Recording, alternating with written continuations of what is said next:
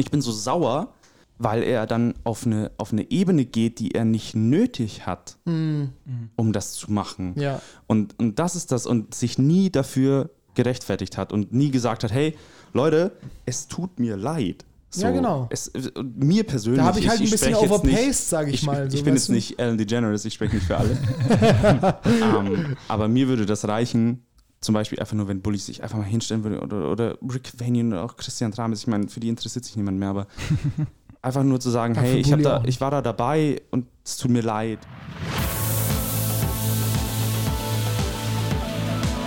Alles ist Pop. Mit Sebastian Glate und Sebastian Heidel.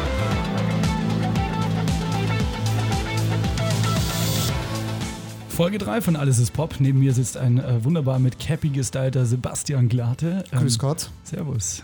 Und neben ja- mir Sebastian Heigel. Hallo, ich finde es übrigens immer kurze äh, Side-Anmerkung dazu und ähm, ich weiß, ich feuer da ein bisschen gegen meine eigene Arbeitsbranche, aber ich finde es immer so behil, sagt man nicht, beschissen, ähm, dass äh, sich Leute on air immer begrüßen. Also mit so, hallo, na, wie geht's dir? Und was habt ihr vorher gemacht? Ja, das stimmt. Wir werkeln hier schon seit zwei Stunden rum. Ähm, Was heißt denn hier wir? Willst du jetzt hier meine, meine, meine Arbeitsleistung unter den Ja, Tisch du, kehren? du, du warst heute Getränkeminister, dafür bin ich dir auch sehr dankbar. Das ähm, kehrt meine Leistung zu diesem Produkt eindeutig unter den Scheffel. Aber das sei mal dahingestellt. Stimmt, Ähm, weißt du, was mir aufgefallen ist? Nein. Vielleicht auch so ein gutes On-Air-Ding. Ja, Ne? geil. Weißt, Ey, weißt du du- eigentlich, was mir auch gefallen Da müssen wir da eigentlich so, so äh, genau und während die Songs laufen, geht ihr alle schweigen. Ja, ja, genau, da redet niemand. Ähm, und zwar die, die Podcasts, die sich in dem, sagen wir mal, in dem Genre bewegen, in dem wir uns auch bewegen, Ja. ähm, haben meistens mindestens einen Comedy-Autoren als Moderator. Das stimmt. Glaubst also du, zumindest das die sehr fehlt? erfolgreichen. Ja, das fehlt uns, glaube ich. Wir sind, das ist, glaube ich, ein großes Problem an dem Produkt, dass wir keine Ja, Comedy-Autoren wir, sind. wir, wir kennen ja welche. Ne? Wir kennen Comedy-Autoren, das stimmt. Weil wir haben nämlich heute zwei Gäste hier. Ähm, aber bevor wir auf die zu sprechen kommen, ähm, noch vielleicht ein, zwei Punkte aus der Welt, die wir kurz ansprechen können. Wir zeichnen heute hier am Donnerstag auf und ähm, diese Woche wurde bekannt gegeben, dass äh, zehn Leute sich zwischen Weihnachten und Silvester ähm, treffen dürfen. Ändert das irgendwas an deinen Silvester- oder Weihnachtsplänen jetzt, Nope. Äh, Weihnachtspläne ist bei uns eher ruhig dieses Jahr. Ähm, Silvester, ich weiß nicht, ich bin ja in den letzten Jahren, weiß nicht, wie es dir geht, aber immer mehr von Silvester abgerückt eigentlich. Also Ja, noch mehr als von Weihnachten eigentlich, weil Weihnachten ist ja eigentlich das viel sträflichere, christliche, äh, möchte gern Fest, aber irgendwie geht Silvester trotzdem mehr auf die Nerven. Weihnachten ist dann am Ende doch immer ganz schön. an der Stelle übrigens möchte ich kurz Werbung machen für eine äh, Für Weihnachten. Für Weihnachten, sehr gut. Kaufen Sie viel und lieben Sie Coca-Cola. Ich habe ja in der letzten Folge schon gesagt, welches Familienmitglied wird Edeka dieses Jahr umbringen. Das Die Chancen stehen gut für Cousins. Ne? Lange unterbewertet, aber Ja, vielleicht der, der Return gemeine Cousin. Der gemeine Cousin. Ja, dann sogar berechtigt. An der Stelle möchte ich übrigens kurz äh, kleine Werbung machen für eine Aktion von einer lieben Kollegin von mir, von der Sandra Gern. Die hat das gepostet, ist super viral gegangen. Ich glaube, sogar Politiker aus Basel haben das mittlerweile geretweetet. Und dann weiß man ja, dass was Ja, genau. global. Äh, Ja, ja, aber schau mal, wenn sich die. Schweiz für was interessiert, für Das was stimmt. sie sich normalerweise Wenn- nie interessiert, dann hatten wir die Großen an Bord, sag ich mal. Oder zumindest die mit am meisten, mit dem größten Portemonnaie. So, Portemonnaie, auch ein altes Wort. Geldbeutel. Ähm, liebe, liebe Millennials, Geldbeutel. Ähm, die Klammer, die Kapital Bra mit sich rumträgt. Was ich sagen wollte, prominent hier platziert, ähm, eine coole Aktion, ganz kurz angerissen. Lichtblick 221 heißt sie. Unter dem Hashtag könnt ihr alle Beiträge dazu finden. Checkt das mal aus.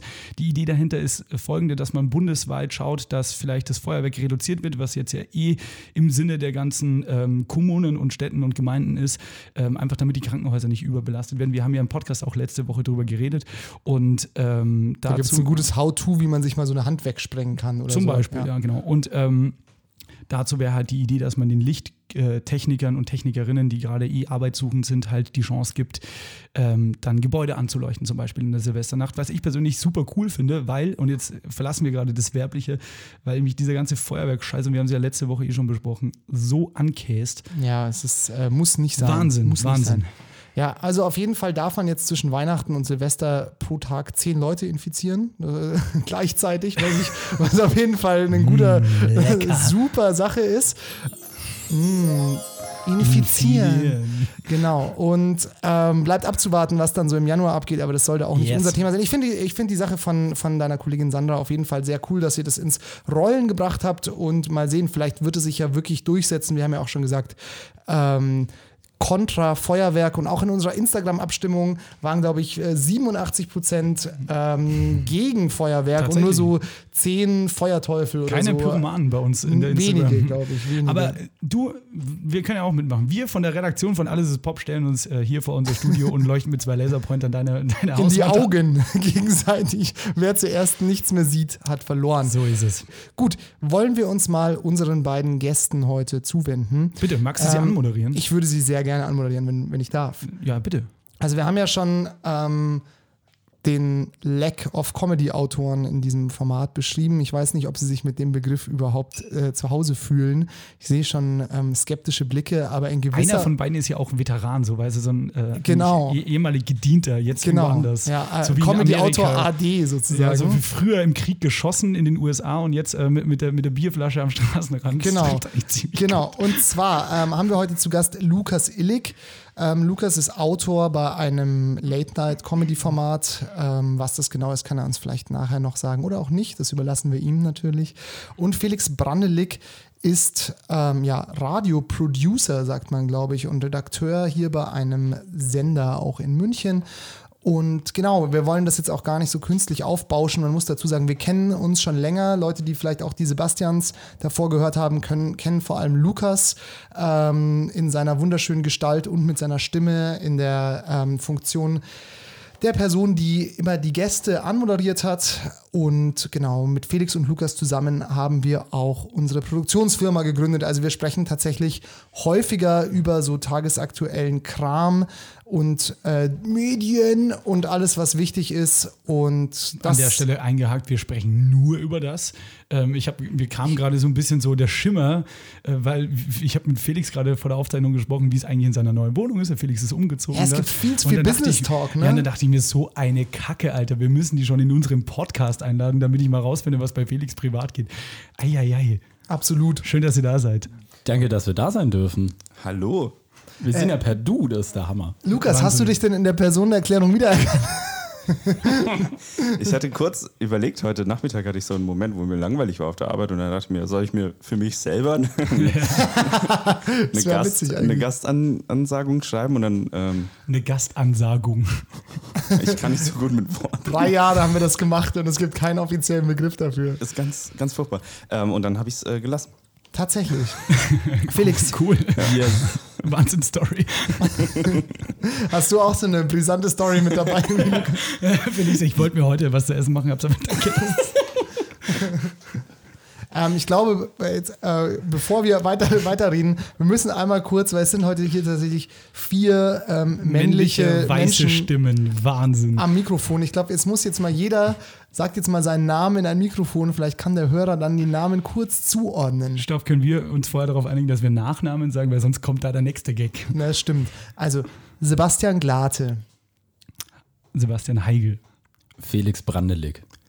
Lukas. Ich glaube, wir haben aber alle relativ unterschiedliche Stimmen, deswegen geht es vielleicht gerade noch. Felix Brandelig ist der einzige Mann im, im ganzen äh, Uni Felix. Brandelig. Un Un Universum, dem ich attestieren würde, dass er eine coolere Stimme hat als ich. Nein. Wow, okay. Doch, Nein. doch, doch. Lukas, wollen wir. Also wir machen das jetzt getrennt. Dann brauchen wir Ja, aber je. noch so einen Spuckschutz zwischen uns. Wir machen jetzt so ein 2-2. Genau. Unser Thema heute ganz grob äh, umrissen. Erdnüsse. Und was fasziniert uns dran?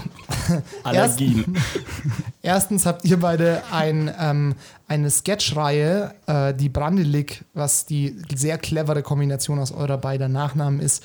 Ähm, witziger wäre es natürlich, wenn man denselben Vornamen zum Beispiel hätte. Das, Das ist das Einzige, was noch cooler ist, als die Nachnamen zu kombinieren, Das ist ist, das- die beiden Vornamen Ja, als Plural das zu ist nehmen. halt genial. Ja. Das Äh, ist wirklich wow. Und ähm, genau, ihr habt ein, eine Sketchreihe, die heißt Brandelig, über die werden wir heute etwas reden und wir wollen auch über Humor in Deutschland sprechen. Ja.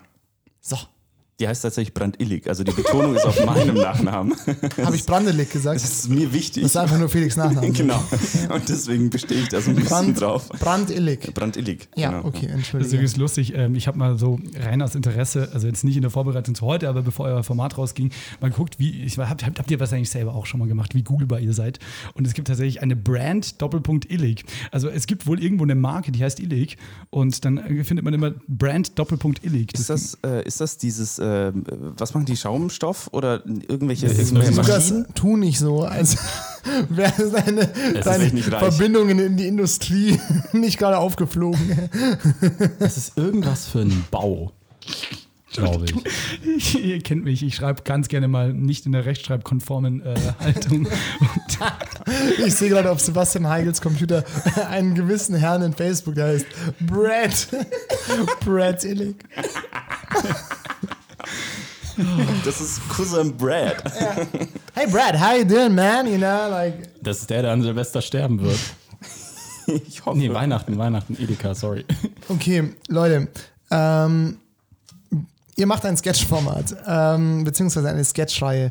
Könnt ihr uns kurz und den Hörern und Hörerinnen kurz beschreiben, Yes. worum es da geht und ähm, ja, eigentlich hauptsächlich, worum es da geht? Ähm, ja, es ist tatsächlich, also wir haben ja, wir haben alle zusammen bei M495 angefangen, das muss man dazu tatsächlich sagen. Äh, und Felix und ich haben da die ähm, Unterhaltungssendung, die Comedy-Sendung am Samstagvormittag gemacht, wo wir schon immer so ein bisschen angefangen haben, ähm, in Situationen zu denken, die wir lustig und ein bisschen abgefahren, ein bisschen weird fanden. Und uns hat so ein bisschen die visuelle Ebene immer dazu gefehlt und das wollten wir in, äh, mit Brandillig praktisch dazu geben, dass das zu diesen weirden Situationen, die wir uns immer ausgedacht haben, noch eine visuelle Ebene dazu kommt, dass wir durch ein Bild, äh, durch ein Kamerabild noch ähm, diese unangenehme, dieses unangenehme Feeling, das wir da erzeugen wollten oder erzeugt haben, ähm, nochmal verdeutlichen. Also es geht tatsächlich im Grunde darum, dass wir Charaktere haben, die ähm, sich äh, dumm verhalten. Es ist, glaube ich, dumm tatsächlich. ähm, oder eine Situation, die, die so im, im realen Leben zwar nicht möglich ist, aber das so realitätsgetreu erzählen, wie es möglich ist und ähm, dadurch Humor erzeugen wollen, wenn ich es ganz kompliziert ausdrücke. Ich, Ich wollte gerade sagen, es sind sehr akademisch gerade geworden. absurde Situationen mit exzentrischen Charakteren, was ich direkt aus unserer Pressemeldung rauskopiert habe. Ich wollte gerade diesen Gag machen. Was sich aber auch ein bisschen nach ähm, euch einfach anhört, wenn man euch kennt, so, oder?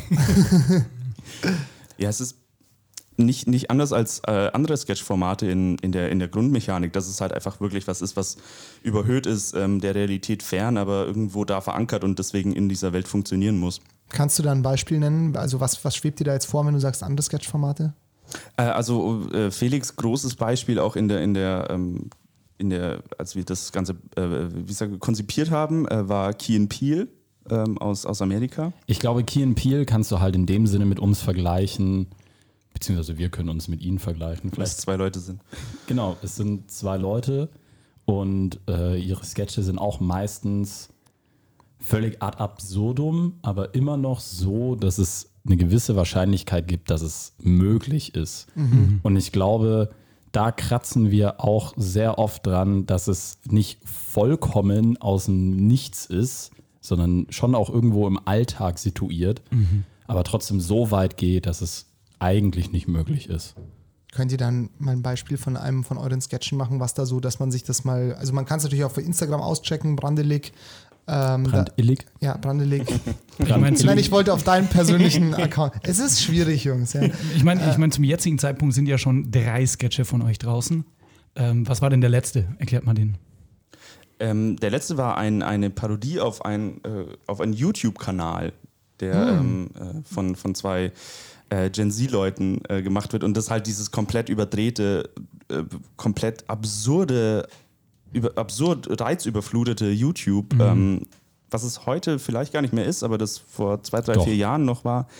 Ähm, mit unfassbar vielen schnellen Schnitten und, und vielen Grafiken, die einfach so reinkommen, random. Da war der Grundgedanke, dass wir unserem ersten Feedback-Gespräch für äh, Brandillig hieß es, es muss alle 15 Sekunden was auf YouTube passieren, ja, wenn nicht ja. sogar alle 10 Sekunden. Und dann habt ihr euch gedacht, genau so machen wir das jetzt. Genau. Also es ist eigentlich eine Meta, eine Meta-Ebene irgendwie. Es ist eine Parodie und es ist witzigerweise, deswegen ist das gar kein so gutes Beispiel. Das ist die einzige Parodie, die wir haben. Ähm, in diesen, also wir haben zwölf Sketche in dieser ersten Staffel ähm, und es ist die einzige Parodie, die wir haben. Ähm, ich glaube, dass es bei uns weniger um, um, um was machen wir eigentlich, sondern wie wollen wir Humor irgendwie machen. Ich glaube, darum geht es eher bei, bei, bei der ersten Staffel jetzt zumindest, weil wir uns so ein bisschen ähm, ausprobieren wollten, weil uns hat irgendwie im, im, im Humorbereich so ein bisschen was gefehlt, so gerade, weil wir immer dachten, okay, es ist gerade so ein bisschen, dass Erwartungen sollten ja durchbrochen werden bei Humor. Also es ist auch, und jetzt werde ich wieder sehr akademisch, Aristoteles hat schon gesagt, Oh Gott. der Schlüssel zum Humor ist Überraschung. Und ähm, Ja, das war der falsche Ton leider. Leider. Aristoteles hat schon gesagt. Äh, ja, okay, entschuldige, ich wollte dich nicht unterbrechen. nee, ich wollte auch nur kurz sagen, dass ich schlau bin. Das wollte ich damit machen. Hermann Hesse hat übrigens gesagt, aller Humor fängt damit an, dass man die eigene Person nicht mehr ernst nimmt. Ja, aber Hermann Hesse war auch nicht lustig. Das weißt du nicht. Weil du kennst motherfucking Hermann Hesse nicht. Das ist vielleicht hier Steppenwolf und Siddhartha Fair Point. Ja, sind jetzt keine humoristischen Meilensteine. Aber vielleicht hat der auch mal so, ja, nach Betriebsschluss um 22 Uhr auch mal einen guten Pimmelwitz Äh, mal erzählt. zwölfe gerade sein lassen. Ja, den, den lieben Gott, den guten Hermann Mann. Hesse wäre heutzutage so ein richtig unangenehmer After-Office-Mensch. So, komm, wir gehen noch auf eine Rooftop-Party. Das Glaubst Hermann du? Hesse. Ich glaube, dass Hermann Hesse voll die Legende wäre, weißt du? Der ist im Arbeiten voll das Biest, voll wahrscheinlich ein richtig ätzender Chef, aber so, hey, muss mal mitkommen. Der Hermann, der erzählt die besten Witze, Ja. wenn der drei, vier gedankt hat. Ja, ja. Also, Also was hat jetzt also Aristoteles? Aristoteles sagte er schon. Es ist, wie, es ist wie bei den Sebastians. Ich bin hier für die intellektuellen Inhalte verantwortlich und das Ja. wird immer lächerlich gemacht. So. Möglich. Harter Nein. Vorwurf. Nein, Humor ist Überraschung. So. Und äh, was uns aufgefallen ist, ist, dass da keine Überraschung mehr ist heutzutage, gerade bei vielen ähm, Formaten, die wir hier in Deutschland haben, ähm, Luke Mockridge, Kristall und so, dass da einfach Sachen, äh, dass da Gags gemacht werden, dass da ein, ein Programm oder auch ein Sketch oder was weiß ich daraus besteht, dass, dass du eine Hinleitung zu was hast und du weißt, was kommt. Und dann du kommt lachst, es. Genau, und du lachst, weil du wusstest, was kommt. Also du Das ist wirst nicht überrascht, sondern das bestätigt. Ist, das ist der Belohnungseffekt im Grunde. Genau. Und der Belohnungseffekt.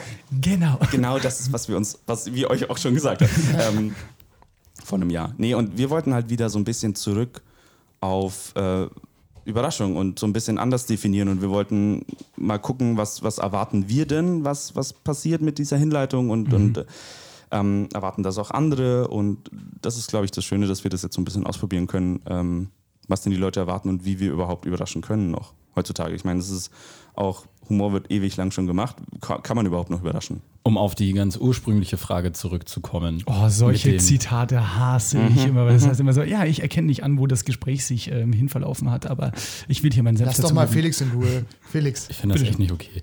Äh, weil, um es ein Beispiel aus unseren Sketchen zu nennen, das ist wahnsinnig schwierig, weil wir tatsächlich versucht haben und, und in, in Teilen vielleicht auch geschafft haben, eine wahnsinnig große Varianz zu bieten oder zu produzieren. Also wir, durch dieses Ausprobieren haben wir auch ganz, ganz verschiedene Sachen ausprobiert. Ähm, und wenn wir vielleicht in diese absurden Situationen ist der letzte Sketch kein, äh, der vorletzte Sketch kein schlechtes Beispiel, wo es halt schlichtweg darum geht, eine Luftgitarre zu kaufen im Laden. Das ist natürlich wahnsinnig dumm. Ich wollte gerade sagen, so, das bringt das Ganze mal von diesem akademischen Level so ein bisschen runter, weil wir haben jetzt hier, also no offense, Ja, ja, nee, klar, wir haben hier ja, auf einem sehr hohen Level, die denken sich so, was machen Aristoteles? What the f? Ja, aber okay, also es geht darum, dass ein, ein junger Mann, ja, äh, personalisiert von, glaube ich, dir, Ja. äh, Felix, in den Laden geht und gerne eine Luftgitarre gekauft Eine hätte. akustische Luftgitarre. Eine akustische Luft. Da gibt es ja. Unterschiede, ne? Es gibt ja äh, E-Gitarren, Luft, äh, E-Luftgitarren-Wettbewerbe tatsächlich. Äh, da ist die Weltmeisterschaft auch oft in München. Ja. Ähm, Wäre die Überspitzung von einem Singer-Songwriter, von so einem Indie-Singer-Songwriter nicht ein ein Indie-Singer-Song. Ja, jetzt hast du das Sequel von Staffel 2 tatsächlich. Danke dafür. Ich will einen Job bei euch. Wäre doch witzig, oder? Du wärst dann der dubiose Manager. Ja, danke schön. ähm, okay, weiter, entschuldige. Also Luftgitarrenladen. Nee, aber das ist halt eine Situation, die schon einfach überzeichnet ist. Ja. Punkt. Ja, also man kann da jetzt auch nicht Das also, das ist ähnlich wie meine, meine äh, Anfangsgeschichte. Ne? Ja. Wir können gerne äh, über die Humortechnik innerhalb der Luftgitarre reden, aber im, am Ende des Tages ist es, hey, es gibt keine akustischen Luftgitarren. Ja, das geht zwei Minuten und dann ist lustig.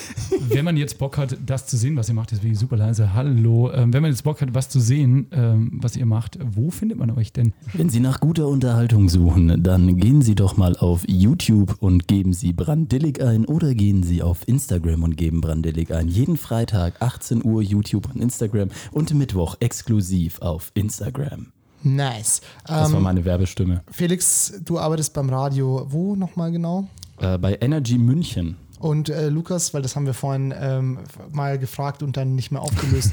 Wo arbeitest du denn aktuell? Äh, ich bin Autor für Valulis. Also Valulis Daily und Valulis Woche vom SWR und Funk. Und das ist eine Late-Night-Show, muss man vielleicht dazu sagen. Genau, also Valulis Woche ist die Late Night Show, die läuft sonntags im Fernsehen. Ach, und Valulis Daily ist ähm, YouTube Comedy, die montags bis mittwochs läuft. Ähm, Um den Gag aufzugreifen, ich arbeite bei Ego FM. ähm, Ich dachte mir, der gefällt euch. Luca, Ihr Bastard. wir sind große Fans natürlich. Ja, und Glate ist Vertriebsleiter. Ja, und ich kauf den Bums hier. So, ähm, jedenfalls hast du es jetzt gerade schon gesagt, zum, oder ich finde, eine, das ist eine, eine spannende, ähm, Sa also Sache. eine spannende, eine spannende Facette an dem Ding ist ja, du hast jetzt schon gesagt, Valulis zum Beispiel, Fernsehen und YouTube. Ähm, wie war das denn für euch? Also ihr habt eine Sketchreihe erstmal ja erdacht sozusagen. Also es kam ja jetzt erstmal von der Idee her, wir wollen irgendwie, ich sag mal, etwas andere Unterhaltung machen oder irgendwie ein bisschen realere Unterhaltung wieder und halt nicht so dieses Stand-up-Gebäsche, was, wie du jetzt meinst, Kristall etc. Ähm, dann ähm, wird das Ganze jetzt hauptsächlich, oder es ist auf jeden Fall der Kanal, der ähm, vor allem gut funktioniert, kann man dazu sagen, auf Instagram ausgespielt.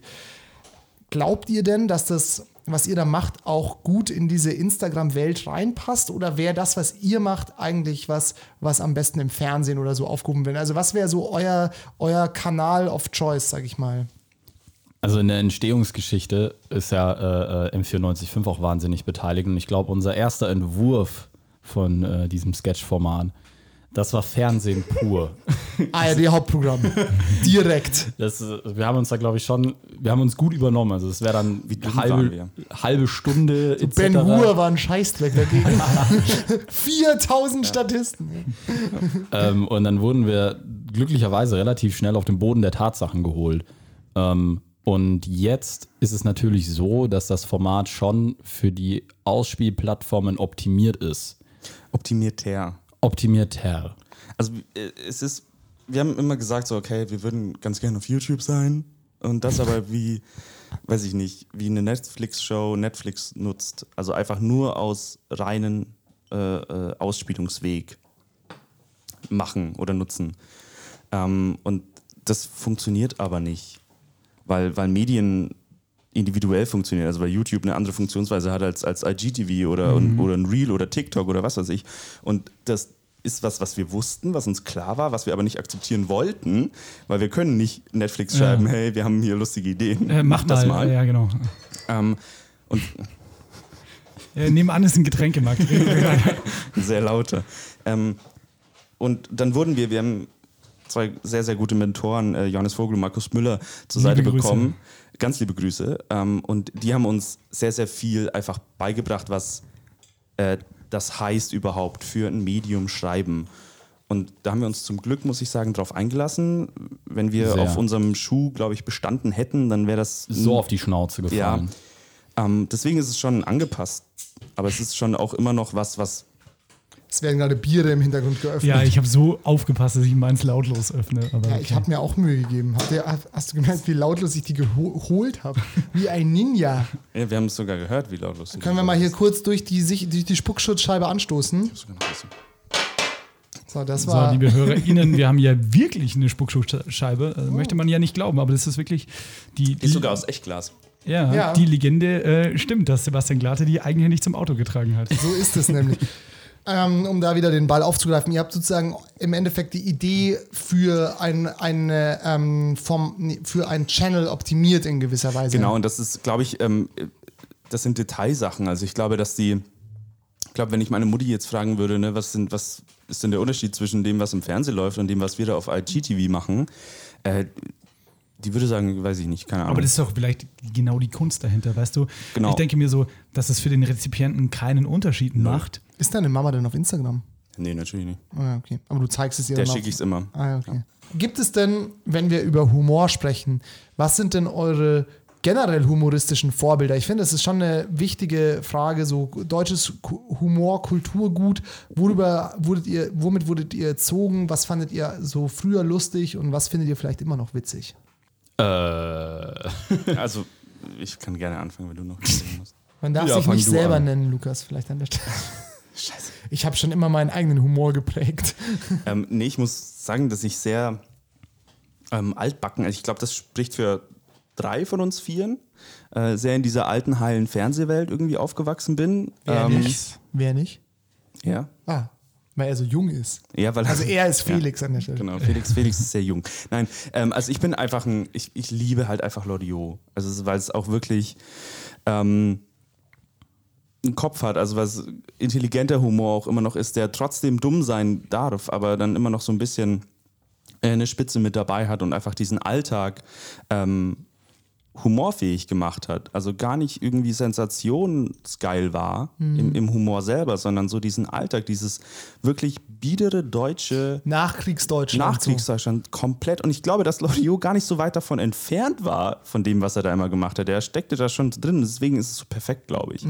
Ähm, aber ich habe auch wieder für mich selber, das habe ich, ähm, ich weiß gar nicht, wo es lief, als ich irgendwie so 15 bin oder so, auf einem von diesen, sind es vierte Programme, so eins, was war das, 1 Plus damals oder so? So. Dritte Programme, was? Aber ja, eins das ist ja plus, dann also die, die nochmal. Digitalspartenprogramme. Die Spartenprogramme von, den, von der ARD, ja genau, da habe ich miteinander Oh. ähm, entdeckt. Und das ist ja wirklich äh, Das hast du genial. gesehen als- als Jugendlicher? Unfassbar, ja. Und vor allem, weil, weil Feuerstein ja dann diese, ich liebe einfach anarchischen Humor oder, Mhm. oder dadaistischen Humor. Ich habe auch dieses, dieses ähm, das ist keine Pfeife-Plakat hier hinter mir in, Ja. in, in Sebastians Wohnzimmer. Äh, glorreich witzig. Also es ist halt einfach, das ist keine Pfeife und eine Pfeife dabei. Sorry, da hasst du mich halt Ja, einfach schon. und das stimmt halt, ne? Ja, genau. Weil es halt ein scheiß Plakat, du Opfer. Ja. Ja, genau. also nee, ich mag äh, genau Schmiteinander. äh, Monty Python habe ich dann auch. Ich, ich weiß gar nicht, wie viele das wissen, dass Monty Python von ähm, äh, Biolek damals nach Deutschland geholt wurden für Nee. zwei Folgen und Crazy. auf Deutsch, auf Deutsch ähm, zwei Folgen Flying Circus gemacht haben, wo sie selber Deutsch haben die nicht reden. sogar in, Nee. in München irgendein Stadion damals? Waren, waren die nicht im Grünwalder und haben da was gedreht? Äh, die haben safe in München gedreht, weil Biolek damals ja auch in, in, in, in Die haben München auf war. Deutsch, also John Die Cleese reden, und die, die, haben ihre Sketche aus dem Flying Circus, zum Beispiel den Holzfäller-Sketch, wenn ich mich nicht ganz krass, täusche, haben die okay, auf Deutsch selber performt. Also Michael Palin redet Deutsch in diesem Holzfäller-Sketch. Das ist Hammer. ähm, das habe ich halt auch als, als Jugendlicher dann gesehen und ich mochte diese Energie einfach, dieses, dieses, ja, wir machen jetzt einfach mal dumm. Und mein absoluter Lieblingssketch aller Zeiten ist einfach dieser Sketch von Monty Python, der 40 Sekunden geht, glaube ich, äh, wo Michael Palin einfach nur zu lustiger Klaviermusik ähm, diesen, diese, Fischslap. wo man die Knie ganz hoch, so, den, den Fischslap, genau. Also Ja. äh, dumm rennt und äh, immer mit der Melodie, John Cleese ist es, glaube ich, äh, eine Watschen gibt mit einem Fisch und dann ihn ins Wasser haut. Und das ist, für mich persönlich, ist das die Krönung des Humors und das hat mich geprägt. Ja. Man darf vielleicht an der Stelle kurz sagen, um vielleicht auch die Hörer und Hörerinnen ein bisschen, ähm, wie soll ich sagen, heiß zu machen auf das, was von euch noch so kommt. Also ich, ich finde zum Beispiel eine, ein Sketch, weil da wir ja auch Firmenfreunde sind, ja, haben wir Firmenfreunde. Firmenfreunde für immer. haben wir natürlich auch schon alle Sketche von euch gesehen. Ja. Und es gibt einen Sketch, der ist ultra dadaistisch.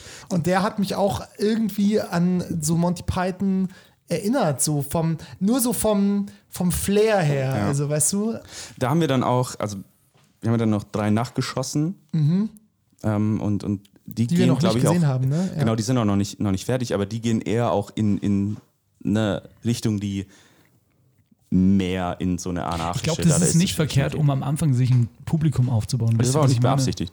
Bitte? Das war auch nicht beabsichtigt. Ah, okay. Also das war so eine Entwicklung, die wir einfach durchgemacht Voll. haben. Jetzt reden wir schon wieder über euch. Ich wollte noch Felix humoristische Vorbilder kennenlernen. Persönlich Also ich, gerne. ich, ich, ich glaube, das Die Powerpuff Girls. geht jetzt tatsächlich, äh, ich, ich hasse es ja, wenn ich auf mein jüngeres Alter hier in dieser Gruppe reduziert werde. Ja, jetzt bist du halt mal dran. Ja, sorry, aber wenn du zwölf bist, bist du halt zwölf. Es tut mir leid. Ich bin zwölf und das ist Kinderarbeit. Ähm, ich glaube, da, dass ich sehr lange nicht einen eigenen Humor gefunden hatte oder auch keine, keine Humorvorbilder hatte, sondern sehr stark vom Elternhaus sozialisiert. Mein Papa, äh, wahnsinniger Kabarett-Fan. Nicht das Musical. Ach so, Also wir sprechen aber auch ähm, Kabarett. Kabarett. Also nicht da, wo sich die nackten Weiber auf der Das Bühne auch. umeinander hupfen. Das auch damals Und das auf soll Sport jetzt 1. lustig sein. ja, genau. So Ähm, Urban Priol, oder? Ja, genau. Urban Der- Priol, die der sehr Anstalt. gute Ur Urban Priol, der sehr spitz nämlich, ne? Der sagt, was los ist, der Urban. Und, Und der hat und, auch so frech die Haare aufgestellt, obwohl er schon so eine Halbklatze hat, der Urban. und dann bin ich wahnsinnig viel mit halt diesem ganzen politischen Humor aufgewachsen. Und äh, irgendwann, was ich so für mich selber entdeckt habe, weil ich vielleicht anscheinend wahnsinnig viel jünger bin, Und einen Ähm, Internetzugang hat es. äh, die, die Late Line von Jan Böhmermann. Oh, großartig. Ah, ja. Call-In-Sendung, muss man an der Stelle vielleicht kurz erklären. Jan Böhmermann hat ähm, damals, ich glaube, es war auch ein Spartensender 1 Plus oder so. Das, ja, genau, das war mit äh, äh, Radio Bremen. Genau, von Radio Bremen zugesteuert, hat er immer eine Call-In-Sendung moderiert. Und die habe ich irgendwann mal zufällig durch Schlaflosigkeit entdeckt, Ja. als Ja, ich durch die diversen Fernsehsender durchgesäppt habe. Und ich fand das so dermaßen lustig. Ich habe und seitdem äh, bin ich auch auf diesem, sag ich mal, Nonsens-Humor, weil das fand ich war schon ein bisschen Nonsens auch. So Ja. Diese weirden Sachen, auch, auch einfach mit diesem Glump damals Ja. hat es hat Ach, da gab es schon Da Glump, hat das diesen angefangen. da hat das angefangen, genau. Jan Böhmermann ähm, vergisst halt auch seine, der, seine Continuity nicht. Ne? Der bringt seine, seine, alten, seine alten Ideen immer wieder mit ein. Ja, er Das kann man er jetzt hat viel positiv vergessen und er, negativ Ich glaube, er hat viel vergessen, aber richten. Glump hat er nicht vergessen. An der Stelle muss man Und kurz sagen, Glump gibt es ja wirklich. Ähm, also Felix, wir beide waren ja mal äh, beim Neo-Magazin Ja. Royal damals in der Aufzeichnung bei, in Köln und da konnte man am Merch dann Glump für 8 Euro pro Dose What kaufen. the fuck? Das ist halt der Gag. Ich glaube, die haben davon nicht viel produziert, aber die verkaufen es halt so teuer, dass man nicht sagt, so, ja, nehme ich mit. Der antikapitalistische Jan Böhmermann verkauft Glump für, äh, für 9 Euro. Das sollte man mal festhalten irgendwo. Vielleicht in einem Podcast. Und äh, dann bin ich relativ schnell auf amerikanische Late Nights und so gestoßen. Und dann weiß ich nicht, was passiert ist. Jetzt sitze ich hier mit Lukas Illig und, und euch da, zwei da, da, Banausen. da hätte ich äh, ne, Und ne, Brad Illig. Übrigens nochmal Hallo, der ist jetzt per Skype dabei. und wir sind zugeschaltet zu Brad Illig. bevor, bevor, wir, bevor wir da. Ich habe da noch eine Ja, Nachfrage, ach so, ja, äh, nämlich gerne. also Stichwort Late, äh, Late Night Shows, hast du gerade gesagt. Ähm, du hast gerade gesagt, da bin ich irgendwie auf Late Night Shows gestoßen. Ist es so, wie man irgendwie beim Schürfen auf Erz stoßt oder wie? Also, weil, weißt du, ich bin super spät auf den Zug aufgesprungen von Late Night Shows. Ich wusste auch voll lange nicht, was eine Late Night Show ist. Und mit voll lange meine ich mit Sicherheit mit 18, wenn du mich gefragt hättest, hätte ich gesagt, okay, das ist ein Typ im Anzug, aber was es damit auf sich hat, keine Ahnung, läuft halt spät im Fernsehen.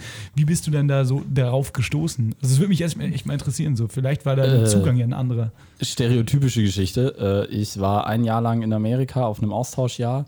Ähm, und das hatte wahnsinnig viel Vorbereitung, weil das ein Stipendium war. Und mit 13 habe ich mich dann so ein bisschen auf die Zeit in Amerika äh, äh, vorbereitet. Und dann bin ich auf die Fernsehlandschaft in Amerika gestoßen und fand Conan O'Brien einfach super lustig. Ja. Ich, darf ich gerne, weil ich habe, ähm, ich, äh, ich war 14 oder so, als wir ähm, Kabel Deutschland bekommen haben im Allgäu. Oh, Da wurde die Leitung schön. gelegt. Da wurden wir an die Zivilisation angeschlossen praktisch. Und ähm, in diesem Kabel Deutschland-Paket war MSNBC, also der, der Börsensender von Ja. Mhm. NBC. Und die haben aber, und das, äh, das Coole war, dass die äh, nachts die Late-Night-Shows wiederholt haben. War das nicht auch so, dass äh, nach der Late Line mit Böhmermann auch irgendeine. Da lief äh, Fallon la- lange Zeit. Fallon. Aber Fallon. Fallon, Ach, wirklich? Ja, Ja. und Fallon wurde aber damals wieder abgesetzt, weil die Quoten hier zu scheiße waren. Also der war schon auf einem Spartensender Genau. nach Böhmermann. Als es in, da war das, das, das äh, Tief in, in Deutschland. Also da gab es in Deutschland, hat sich niemand in Deutschland dafür interessiert. Ja, genau, das meinte weil ich. Fallon auch noch nicht auf YouTube praktisch die Sachen hochgeladen hat. und deswegen nicht viral gekommen Aber das war. wurde, wurde das sicher auch übersetzt, oder? Ja, ja, das Äh, Der Untertitel. Es war Originalton. Untertitel. Es war das ist Originalton. natürlich toll. Ja, es Also wurde nicht synchronisiert. Ja, aber das würde ich den Deutschen schon zutrauen. ja. Ich Und- meine, dass das synchronisiert Nein, war. es war mit Untertiteln. So, safe. Weil das war nämlich, ich dachte mir nämlich damals immer so, Ich nehme alles zurück. das ist fancy, das hat nämlich Untertitel. So, das ist, hast du ja im deutschen Fernsehen Same. eigentlich nicht. Ja. Äh, genau, und das war auf MSNBC und da hatte Conan O'Brien noch die ähm, Late Night With. Äh, und eben auch Untertitel und so. Und ich habe nicht nur Englisch gelernt dabei, was man wirklich an den Noten Ja, danach total. auch gesehen hat, ähm, sondern ich habe auch diese Art von Humor irgendwie so ein bisschen mitbekommen. Und ähm, SNL kam dann auch ein, zwei Mal.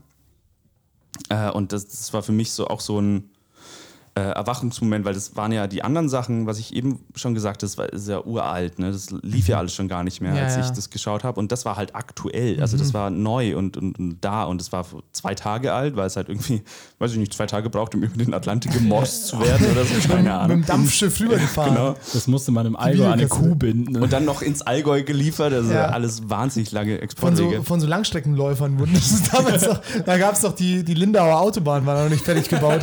Da haben das doch hauptsächlich, haben das hauptsächlich Langstreckenläufer über Land gebracht. Die, die haben es bis Memmingen geschafft und von Memmingen mussten sie laufen. Ähm, Grüße ins Allgäu auch. Ähm, Ganz kurze Zwischenfrage, bevor wir dich weiter monologisieren. Das ist ein kleiner Witz. Nee, aber es würde mich tatsächlich auch interessieren für, für unsere Hörer und auch für mich persönlich.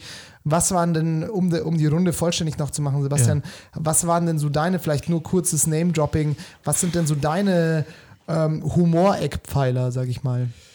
Äh, wie gesagt, bei mir eher Late-Night-Shows relativ spät, was ist aber bei mir jetzt umso mehr beschleunigt oder nicht mehr jetzt, sondern sagen wir mal so vor drei, vier Jahren krass beschleunigt hat, weil ich so, alles so, so neu und cool fand. Also ich habe natürlich als Kind ähm, Harald Schmidt geguckt, ich habe als Kind ähm, Stefan Raab geguckt, mein, mein Vater war auch bei Schmidt und Raab immer äh, in den Aufzeichnungen und er, Zu Gast. ähm, ja, wenn er äh, in Köln auf der Geschäftsreise war und dann hat er gesagt, da waren wir in Mülheim, das ist so ein Backsteingebäude und ich habe meinem Dad immer zugehört, wie das ist. So, ach, und da wird das aufgezeichnet, das wird nicht live gemacht und sowas, also als ich noch total klein war.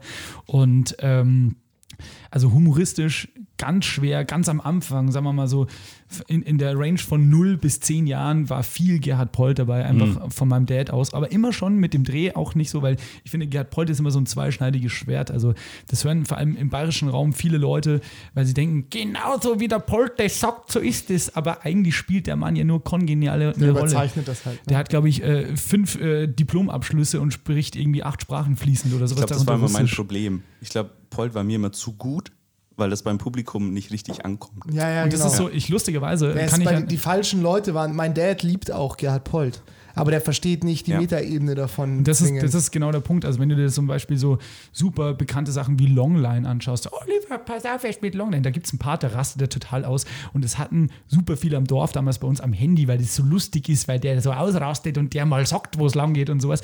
Und das ist aber nicht der Punkt, sondern er hält ja klassisch den Spiegel vor und sowas. Das stimmt, ja. Und So das ist gute lustig. Parodie. Ich, ich habe äh, mit meinen Eltern zusammen Polt mal live gesehen vor drei Jahren und dann gab es danach. drei Jahren? Ja. Ist der noch live unterwegs? Ja, ja, sicher. ja, ja. Ja, ja ähm, gerade glaube ich nicht mehr. Er wird auch immer älter, Ja, logischerweise. aber Gerade tut niemand. ja, das stimmt. ähm, und ich hatte die Möglichkeit, danach mit ihm zu quatschen, denn er hat ähm, auch sein, sein Buch signiert. Ähm, der große Polt, was ein kleines Buch ist, ne? Der Witz. Ähm, und ich habe äh, ihm gesagt, so, er, er hat mich damals gefragt, ja, was, was, was machst du so? Ich gesagt, ich studiere in München Soziologie. Und ähm, dann hat er gesagt, ja, es findet er interessant, hat er auch mal studiert, dann hat er aber gewechselt, weil es ihn ein bisschen gelangweilt hat. Und dann so, okay, krass, das ist, das ist der, der Wirtshaus Gerhard Polt, ne? der, mit dem ich da gerade rede. Und dann ähm, habe ich äh, irgendwie bin ich wirklich habe mit meinem Mumm ein bisschen, der ist kein Star oder sowas, aber das war schon irgendwie, er hat so eine, so eine Ausstrahlung, ne? Bin ich zu ihm hin und habe gesagt, Herr Polt, eine Frage, ähm, wie machen Sie das? Also, Sie wissen ja, Sie spiel, bespielen ja ein doppeldeutiges Publikum. Also, wie, wie, wie, wie, wie, gehen Sie da vor? Und ähm, was macht es mit Ihnen? Und er hat gesagt, was hast du denn damit gemacht? Soziologie. Ja, so, und das kannst du erklären. So, und es ist halt natürlich trockener Humor und sowas, aber das zeigt mir nur umso mehr, er weiß genau, wen er bespielt. Und Ja. das fand ich dann noch cooler. Ähm, also, um das kurz mal abzuschließen, sehr früh Gerhard Polt durch meinen Vater in Urlaub gefahren, er immer die Kassetten gepeitscht, war ich drin. Ähm, ob das jetzt immer noch mein Humor, mein Go-To-Humor ist, ich glaube nicht, aber du wirst halt damit sozialisiert und das bedeutet einfach, es brennt Genau. sich halt irgendwo in deinen Charakter auch mit ein. Nichtsdestotrotz war es dann bei mir ähm, auch früh und über den Kollegen werden wir nachher noch reden und bin ich mittlerweile auch abgekommen tatsächlich, obwohl wir, als wir uns zum Beispiel kennengelernt haben, lieber Lukas, ähm, damals noch die Videos geguckt haben, äh, war es auch ein Bully Herbig, aber auch Immer noch sehr gerne auch tatsächlich. Aber auch aus dem Grund, Eltern gern gemocht, war eine krasse Hitshow in den 90ern, ähm, mit aufgewachsen. Was so richtig humoristisch dann reingekickt hat, war, glaube ich, tatsächlich Scrubs. Also war die TV-Serie Scrubs, weil das Mhm. Ja. war im Kontrast zu zum Beispiel Two and a Half Men, was ja davor lief, damals in den Nullerjahren. Oder mein erinnert, cooler ja. Onkel Charlie, wie es am Äh, Anfang In den war. ersten mein. zwei Staffeln, ja, genau. Und in mein cooler- Österreich übrigens bis zum bitteren Ende. Die Österreicher, die erkennen Auch als- oftmals nicht, wenn es zu spät ist. Auch als Ashton Kutscher schon da war, mein Ja. cooler Onkel Charlie. ja, aber es spielt kein Charlie mit. Ja. Ja, Egal. Genau, also es war eigentlich rundum, ich will sie nicht ausführen, aber ihr kennt die Serie auch alle, äh, es war Scrubs. Ähm, zu der Geschichte von Gerhard Nee, nee, nee, Polt. nee, nee, jetzt wollen wir dir noch. Ja, genau, aber zur Geschichte von Gerhard Polt sind der ähm, noch amtierende Bundestrainer und ich uns nämlich einig, weil Das ist schön.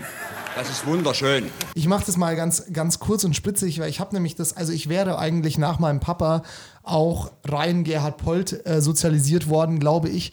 Aber da ich immer schon ähm, auch einen guten Draht zu meiner Mama hatte und die einen sehr witzigen Vater hatte, also mein Opa, den ich aber nie kennengelernt habe, wurde ich mit so, also auch sehr viel Loriot sozialisiert, aber auch so alten Filmen wie zum Beispiel Der Hofnarr mit Danny Kaye. Oh, oh, großartig. Sehr, sehr witzig, Ja, wirklich. Also wirkt witzig. dafür, dass es Sehr- aus den sehr- 60ern ist oder so. auch. Ja, Körperlich absolut. Also so Slapstick. Ja. Ähm, ist im Endeffekt so eine Robin Hood.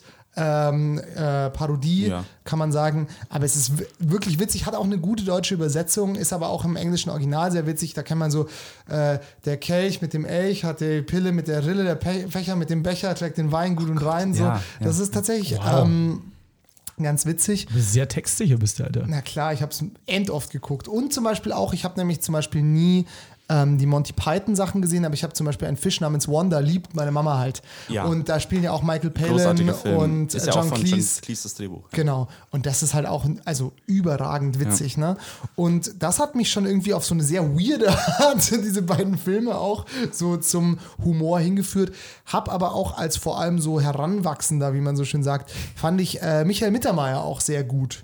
Den fand ich irgendwie sehr witzig. Also auch die Live-Shows hatte ich, habe ich mir alle auf DVD gekauft, weil irgendwie war mir der, also das war halt so, ich meine, die Zeit war schwierig, ne? Da gab es halt so Martin Schneider ähm, und, und Mario Barth und da, also Oh, nee, Mario Barth gab es da noch nicht. Gab's ist da ja noch- das Geile. ja. Ja. es war ja wirklich, Mittermeier war ja lange Zeit der einzige präsente Stand-Upper in Deutschland mit dieser Lederhose noch und der Cap. ja, das war genau, ja sein das, Ding damals. Das war. Zapped, genau, ja. Und äh, äh, äh, auf CDs noch. Ich weiß, ein Grundschulfreund hatte die CDs. von Und das war, also ich, also ich muss sagen, ich habe es jetzt lange, ich habe sicherlich fünf, sechs Jahre keine, kein Mittermeier Stand-Up mehr Ich geguckt. Aber ich war auch zweimal live bei ihm im Zirkus Krone hier in München und so. Und ich fand das schon sehr witzig damals. Also vielleicht auch aus der Mangel an Alternativen, aber ich will eigentlich Michael Mittermeier gar nicht schlecht reden, weil ich finde, der hat eigentlich auch nie jetzt irgendwie sich großartig Der hat sich nie was zu Schulden kommen ja, lassen, genau, von dem der man ist, weiß. ne? Ja, genau, der ist ja. eigentlich schon ein korrekter Typ und ähm, deswegen fand ich den sehr witzig. Und dann, da, es ist ja auch unser großer Bonding-Moment, kann man an der Stelle sagen, ich bin auch riesen Scrubs-Fan. Ich Ja, glaube, das hat mich für so amerikanische Sitcoms irre Weil es aber auch mega aus der Reihe fällt. ne? Ja, es ist, es ist auch einfach irre gut. glorreich gut, ja.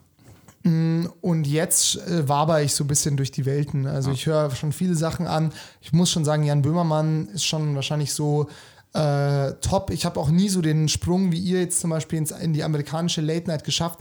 Was ich mir gerne anhöre, sind so Desk Pieces von John Oliver, weil die halt immer on point sind und halt auch die kannst du auch noch ein Jahr später gucken, weil das sind halt einfach so gesellschaftskritische Punkte, die man einfach sehr geil gucken kann. So, das ist auch ultra informativ. Das ist so. Last Week Tonight macht halt alles richtig, was man Ja. richtig machen kann, sobald es Ja. um, um, sag ich mal, politische Satire für, für mehr oder weniger alle geht. Ja, Also, also, das ist politisch schon, so. Also, Aber es ist schon so ein bisschen wie Böhmermann. So Böhmermanns Desk Pieces erinnern mich Ich, an ich Last glaube, Week dass Tonight. das Last Week Tonight, das ist, wo alle hinwollen. Ja. Und gerade in Deutschland, was alle nachahmen wollen. Und ich kann das aus eigener Erfahrung auch sagen, das ist alles, was Autoren nachahmen wollen. aber ja, Also Last Week Tonight ist so das Goldene, was man hat, so als, als oberstes Ziel. Und da ist wollen ja aber alle hin. jetzt Und ich finde das Ist jetzt zum Beispiel aber nicht die bekannteste amerikanische Late-Night-Show. Nee, das ist so ein, so ein Inside. Das ist so ein- Das, das ist überhaupt keine Late-Night-Show Ich glaube, da, musst du auch unterscheiden. Oder sie bedienen sich zwar an Elementen einer Late-Night-Show wie einem Desk-Piece. Es du- ist keine Late-Night-Show. Genau. Ja. Ich meine, du hast ja auch, du musst ja auch ein bisschen den, den Frame ein bisschen betrachten. Ne? Mhm. Du hast ja auch die Unterhaltung und dann hast du vielleicht auf der anderen Seite das politisch Aufklärende oder das politisch satirische. Und das ist zum Beispiel was, was glaube ich in Deutschland schwer zu trennen ist, Mhm. weil alle sagen, ho, ho, ho, äh, Weltke, der ist meine Lieblingsunterhaltungsshow. Aber wenn du in den USA zum Beispiel eine klassische Unterhaltungsshow schaust, in klassisch im weitesten Sinne, dann hast du aber definitiv seichtere Themen, die du zum Beispiel bei einem Jimmy Kimmel bekommst, der zwar auch mal irgendwie vielleicht mal ein ernstes Wort an seine Zuschauer und Zuschauerinnen richtet, wenn es mal wirklich gerade bei der Pandemie oder ansonsten was über eine gesellschaftliche Veränderung geht, die man nicht ignorieren kann. Aber ansonsten macht er eher den seichteren Gag. Was ja auch nicht schlechter de- deshalb ist. So, Ich es ist halt in glaube- einer anderen Nische so. Also A, es ist wichtig, da immer zu unterscheiden zwischen, findet man das selber schlecht Ja, oder klar. ist das technisch schlecht? Und gerade was wir jetzt, A, bei der Arbeit bei Valulis, ich war ja davor auch bei äh, Valulis und davor bei M495 und jetzt sind wir quasi getrennte Wege gegangen und haben Aber aber weiter gemeinsam in eurem Genau. Format. Ist aber, du schreibst immer für eine Zielgruppe. Ja.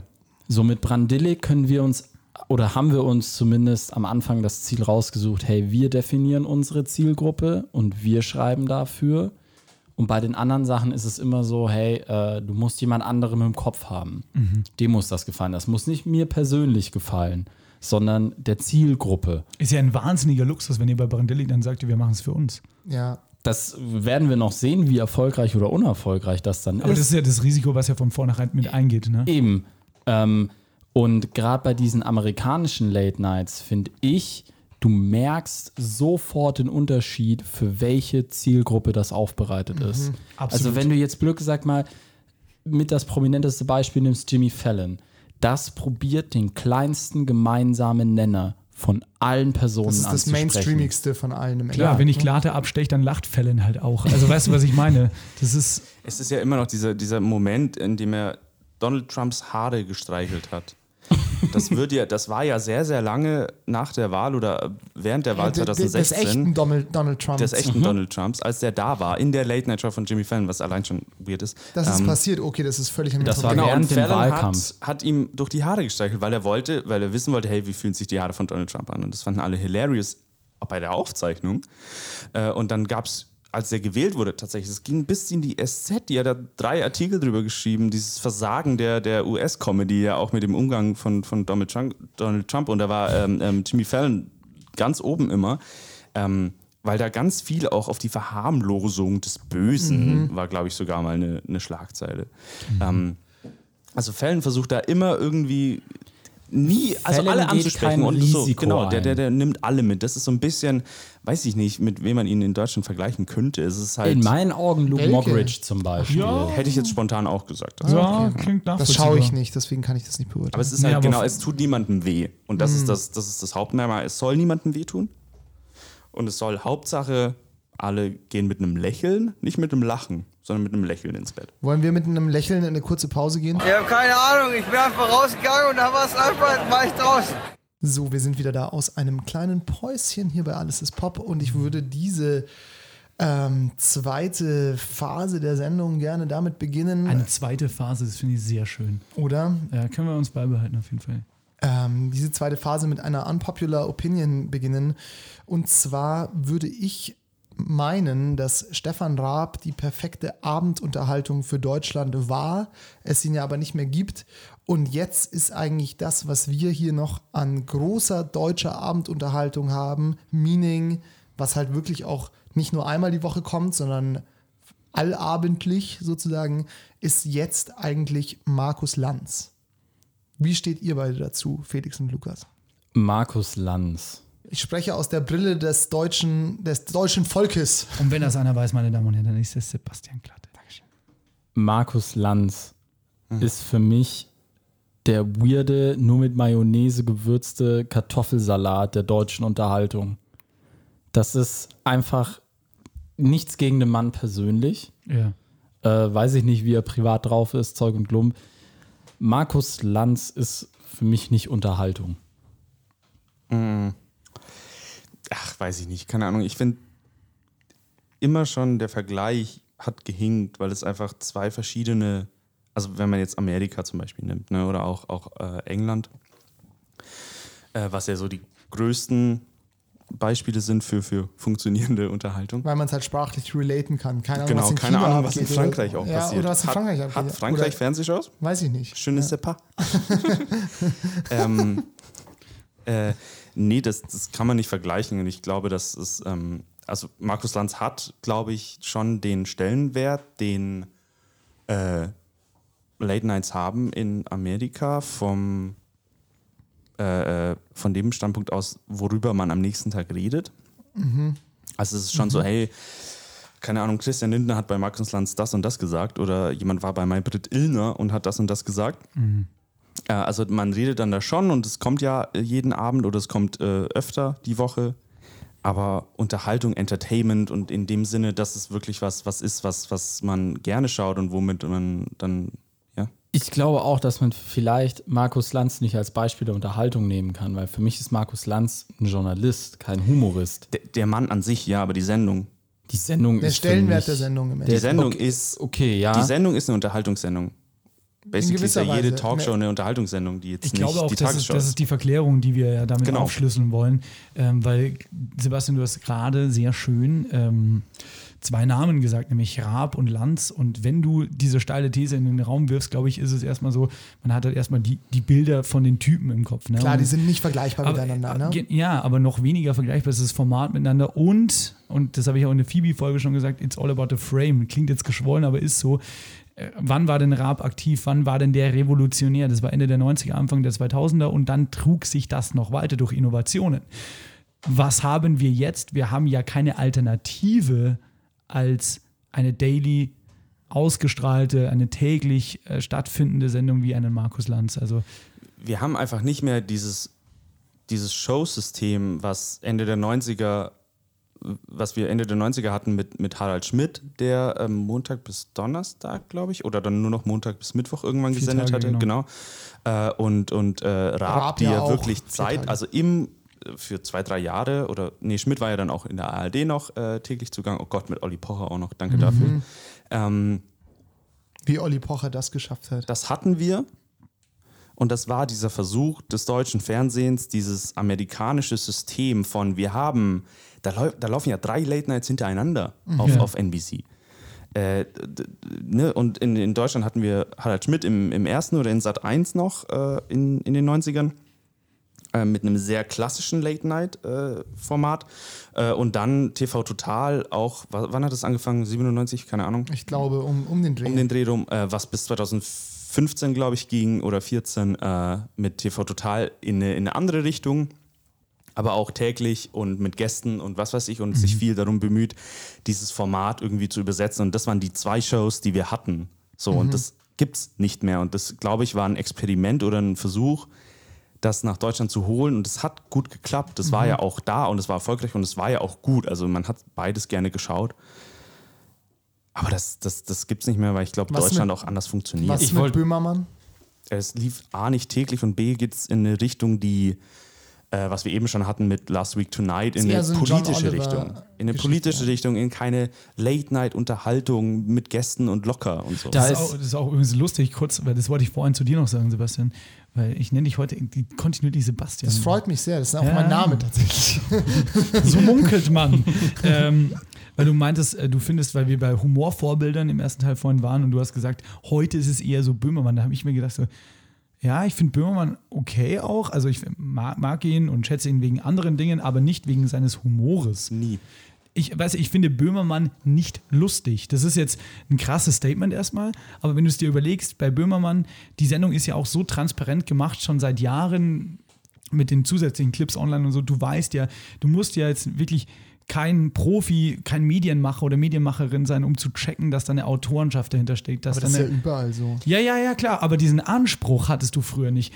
Ich kann mich erinnern, als meine Eltern gesagt haben, hast du gestern Schmidt gesehen, du hast einen Rab gesehen, ich habe mich zerrissen. So, Und, und Aber vielleicht weißt das du ist die Sache. mehr. Und das ist das Ding. Und ich glaube, dass wir in, in Amerika sind die Leute verliebt in Entertainment und in Unterhaltung. Ja, mit Sicherheit. Und in Deutschland ist das was anderes. In Deutschland ist es immer, okay, Böhmermann hat eine politische Linie, die er verfolgt. Das ist, das ist kein Enter Entertainment vielleicht noch ein bisschen, aber das ist vor allem immer mit diesem Satire und mit diesem Hochkulturanspruch und Ja. was weiß ich so. Ja. Da ist niemand, der sagt, okay, wie Raab damals, ich will jetzt einfach eine Stunde locker, flockig irgendwie die Leute unterhalten, witzige Clips einspielen und damit die Leute zum Lachen bringen. Felix wollte noch was sagen. Genau, äh, ich glaube, jetzt werde ich mal kurz akademisch. Sehr gerne. Wir betrachten ja hier zwei komplett unterschiedliche Mediensysteme, Absolut. wenn wir diesen Vergleich Amerika-Deutschland vornehmen.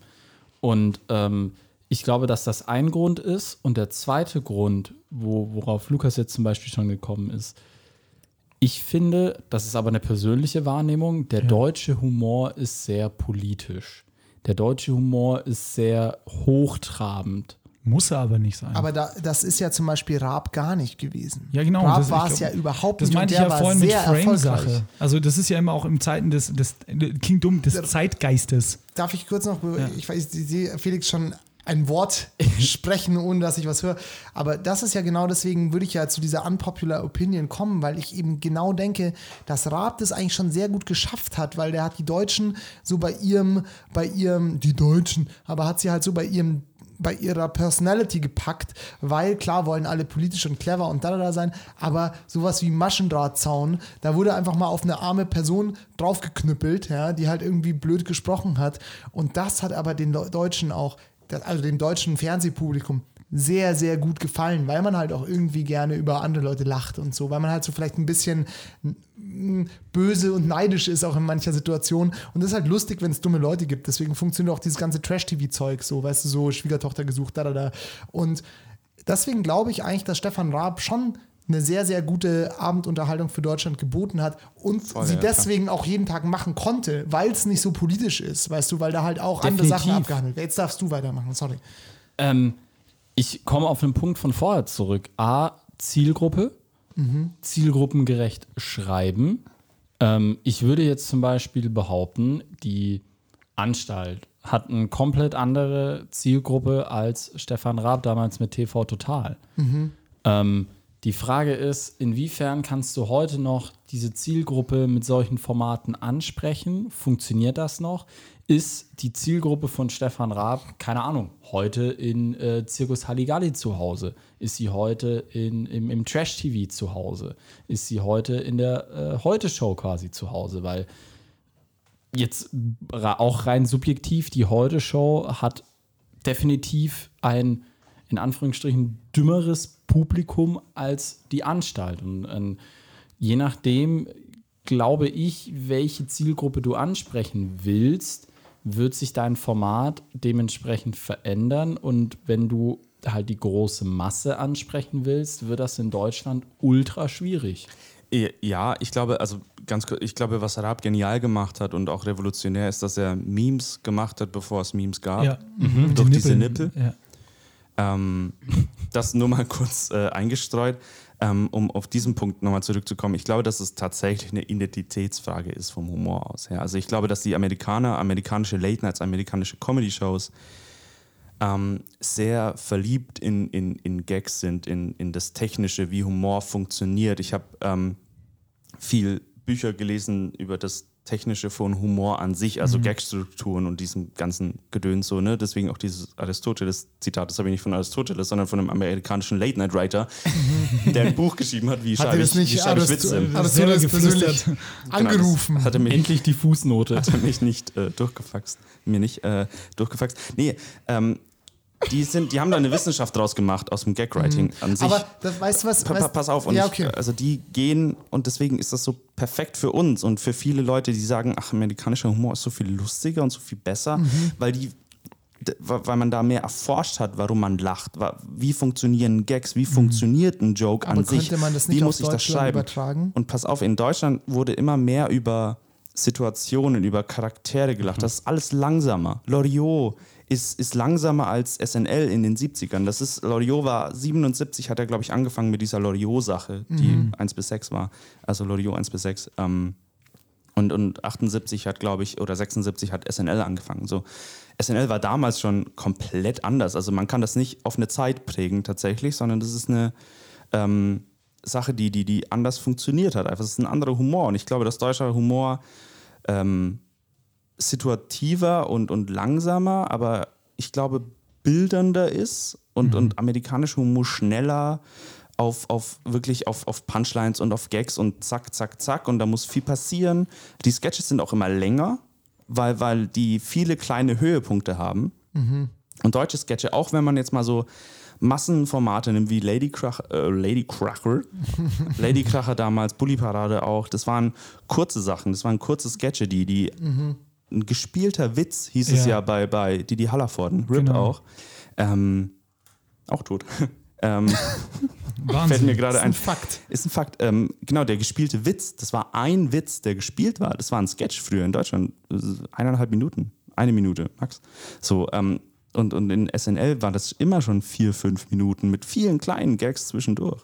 Und ich glaube, dass das ein ganz großer Unterschied ist, dass es einfach anders funktioniert. ähm, Einwurf, die die Hallerford lebt. ähm, gestorben ist Karl Dall diese Woche. Schade. Ja, die, die Hallerfolden auch äh, krasse ähm, ja, Slapsticker, ne? Genau, also ich, ja, Deutsche waren auch immer anfälliger für sowas. Aber das ist ja genau das, was du meinst, dass es halt auf eine Humorspitze zuläuft. Also ich meine auch bei Schmiteinander, was du vorhin gesagt hast, das ist ja, da hatten sie auch immer der, keine Ahnung, wie du äh, gespielten Witz meintest, so der gespielte, ähm, keine Ahnung, Ja, Bootswitz ja, ja, genau, oder genau, sowas. So. ja, ja. Was sind sie denn? Tretbootverleiher oder so? Weil, genau, weil, sprachlicher einfach, glaube ich. Genau, und es ist halt eine Pointe, die explodiert und dann, hahaha, was haben wir nicht alle gelacht. Aber das heißt ja nicht zwingend, dass es dadurch schlechter ist. Also was ich, ich mag übrigens, das sehr Null. gerne tatsächlich. was ich vorhin zu Böhmermann übrigens noch meinte, ist, ähm, ich schätze den wahnsinnig, weil du nach seinen Death Pieces dann wie der Mittelfinger oder sonst während wen oder sonstigen Scheiß halt denkst, Chapeau, krass aufgedeckt, aber das ist nicht, Genial, ja. aber es ist nicht lustig. Und ich glaube, das ist die Verwirrung des Ganzen. Ah, die Sache ist halt, Böhmermann macht Desk Pieces, um Sachen ans Tageslicht zu fördern. Ne? Das ist journalistische Sachen und dann werden Genau. Gags eingestreut. Das Ja. ist nicht So. ein Gag, der Ja. da ist und dann werden Sachen eingestreut. Würdet ihr dann, und da bitte ich jetzt um keine aristotelischen, ähm, Aristotelisch. Entgle- aristotelischen Entgleisungen, Wahnsinnig unsympathischer Mensch einfach auch. Aristoteles. Du, war auch Schüler von Sokrates, oder nicht? Also Lukas, meine ich. ähm, glaubt ihr denn, also ihr habt es jetzt schon- schon anklingen lassen, weil ihr gesagt habt, so im Englischen ist einfach so mehr Humorforschung betrieben worden, sage ich mal. Ähm, glaubt ihr denn ganz generell, weil an, da möchte ich gerne auch eine Sache, die ich anrecherchiert habe, ähm, zum Beispiel zu Rate ziehen. Es gibt zum Beispiel ein Buch, das heißt Deutscher Humor, eine Sammlung der besten Beiträge von Noah So. Und das kann man kaufen und da sind halt lauter leere Seiten drin. Haha, Notizbuch. Weil es gibt keinen deutschen Humor.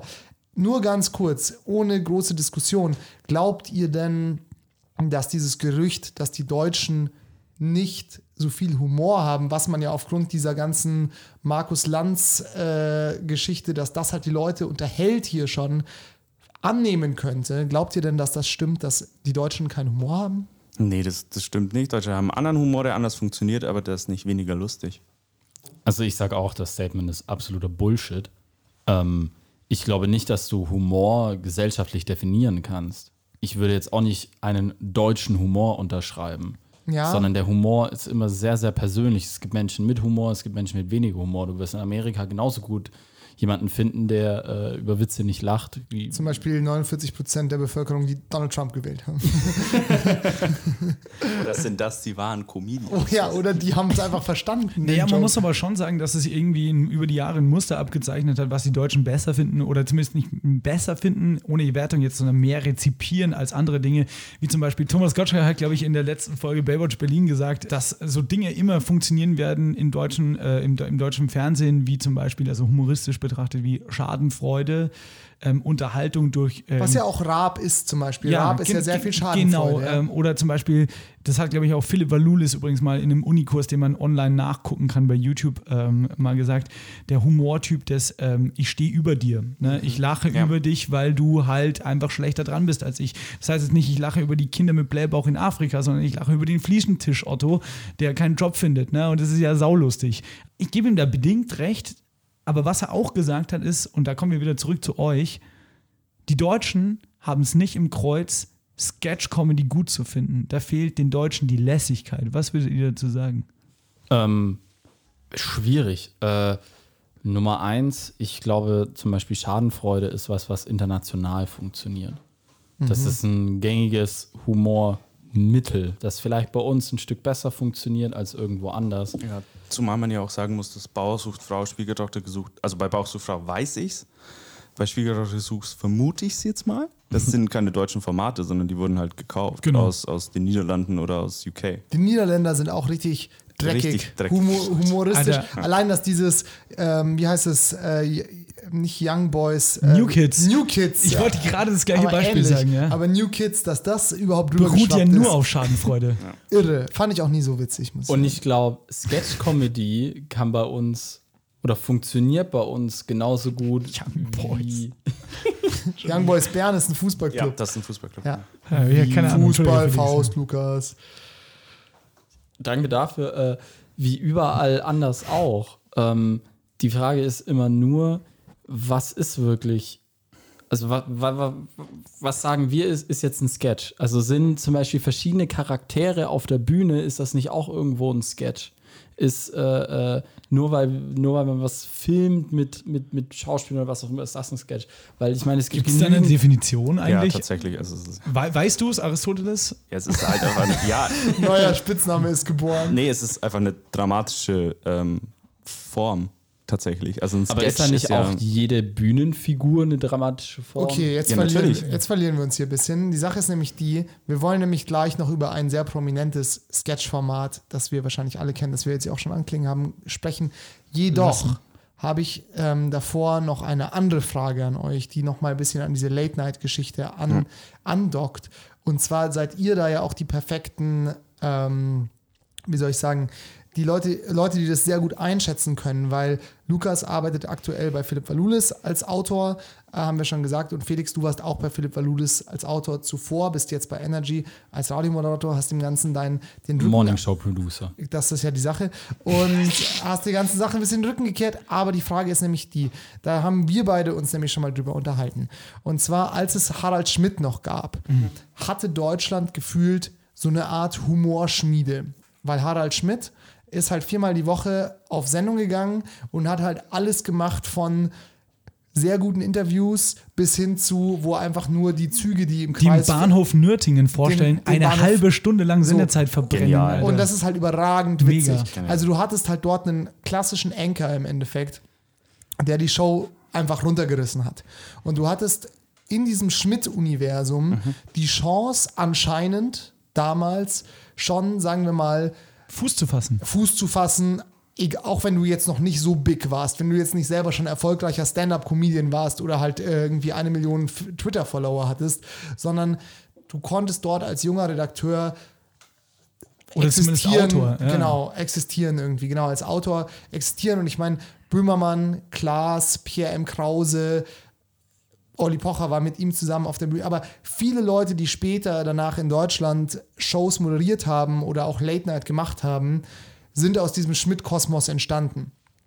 Fehlt Deutschland jetzt so ein bisschen diese Humorschmiede, wo schon viele Veteranen da sind und wo man die Möglichkeit hat mitzuarbeiten, weil bei zum Beispiel Jan Böhmermann gibt es das Gefühl nicht. Diese Bild- und Tonfabrik ist ein sehr geschlossenes System, da kommst du nicht rein. Genau da würde ich sagen, da äh, ging es früher noch am allerersten. glaube, dass es, ähm, dass es ähm, an, an as, ja. das gab es auch bei Raab zum Beispiel. Raab hatte immer einen Stand-Upper am Ende. Also der Stimmt, hat ja, Luke ich, Mockridge also war ich, zum Beispiel genau, auch- auch ich beschuldige Raab bis heute, dass er Chris Zahl und Luke Mockridge zum Beispiel ähm, Groß gemacht hat. groß gemacht hat, weil er ist denen eine Bühne ein, gegeben Das ist übrigens ein Fakt, das hat äh, Maxi Stettenbauer mal in seinem Podcast erzählt. Den hat er ja auch noch. Genau, das Maxi Stettenbauer, er sagt bis heute, also heute sagt er selber, er fand es gar nicht so geil, was er damals gemacht hat. Wenn du es auch heute noch anschaust auf myspaß.de, Ja.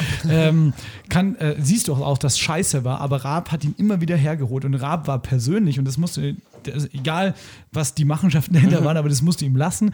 Der hat sich persönlich in Köln abends äh, äh, offene Bühnen angeguckt. Genau. Also Raab hat das gemacht. Raab hat die Leute dann hergeholt und hat dieses, was es in, in Amerika ja auch immer noch gibt, dieses klassische, okay, wir haben am Ende dann noch einen Stand-up, bei dem wir eine Chance geben, einen Jungen. Äh, Schmidt hat das nicht gemacht, indem er den Stand-up gegeben hat, sondern hat sich die Köpfe, hat sich die Autoren geholt, die, die anders Genau. denken als Stand-upper. Ähm, also diese zwei Formate, die ich ja vorhin auch schon genannt habe, was täglich war, was groß war, was Ja. da war, ähm, das gibt es nicht mehr. Ähm, wir haben aber heute zum Beispiel in der Bild- und Tonfabrik, das sind auch Leute, die man kennt aus, aus anderen Sachen. Ne? Also wir haben äh, Florentin Will, ja auch prominentes Beispiel, der, äh, sag's mir, Podcast Ähm, UFO. Podcast ja, UFO und und das äh, war gute. Arbeit, gute Originals. Arbeit Originals, genau. Entschuldigung, das war mein Fehler. Zieh halt den Kanal runter, Bro. Ähm, und das waren, also das sind, ich glaube, dass es daran liegt, dass es nischiger wird, dass Sachen nicht mehr so groß werden. Ne? Also Ja. in den 90ern ist halt Harald Schmidt auf Sat 1 um 23 Uhr das, was du guckst, so. Ne? Ja, ja, Das absolut. ist es heute nicht mehr. Du hast nicht mehr heute das, was du guckst. und Das du ist, hast auch äh, aus der Macherseite die Gelder nicht mehr. Du kannst nicht mehr sagen, ich gebe jetzt jedem 24-jährigen Idioten eine Chance oder die, sowas. hättest, die hättest du. Die Echt? hättest du schon. Aber ich glaube, dass es sich, weil der Erfolg nicht mehr, also weil die Formate an sich nicht mehr groß genug sind. Ne? Saturday Night Live kann das immer noch machen. Mhm. Ja, weil sie es halt die Quote seit hat. 77, ich weiß nicht, ob die Quote noch haben, aber das ist diese Institution einfach noch, die steht. So, und, Mhm. Und ist halt erst wenn Lorne Michaels stirbt, ist vielleicht mal damit Und die Ende. machen sie auch clever. Ich meine, die backsellen alles online durch irgendwie ihre Clips hochladen und wir in, in, in Europa holen uns eine runter. Hast du dieses Video schon Genau, gesehen? und, und das ist halt, also es gibt keine großen Formate mehr, die das, die das schaffen könnten, damit Leute wieder berühmt werden. Und deswegen gibt es, glaube ich, schon noch Shows. Also bei, bei Valus ist es ja auch so, dass von Münchens Open Mic Bühnen da irgendwie Leute als Autoren oder Autorinnen eingestellt werden.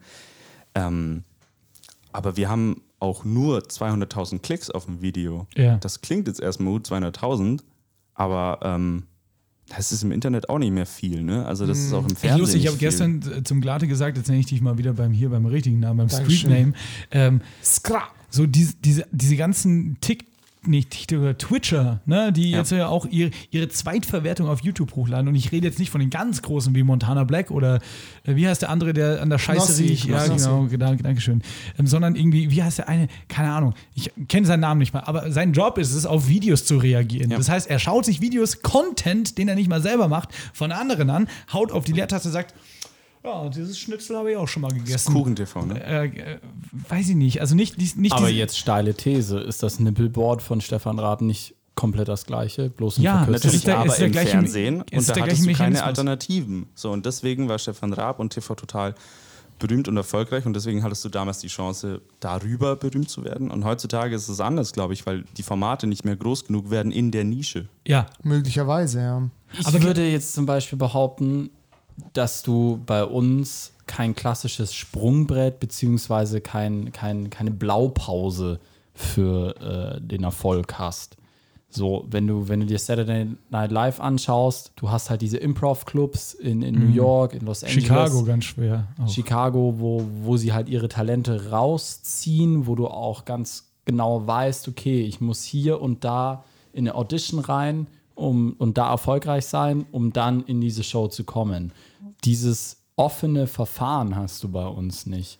Also ich wüsste jetzt nicht, wie du zum Beispiel bei der Heute-Show irgendwie reinkommst. vorsprechen könntest oder sowas, ne? Gut, es gibt ja schon Fabian Leute, die- Köster hat auch als Stand-Upper angefangen und wurde dann rausgezogen. Tatsächlich.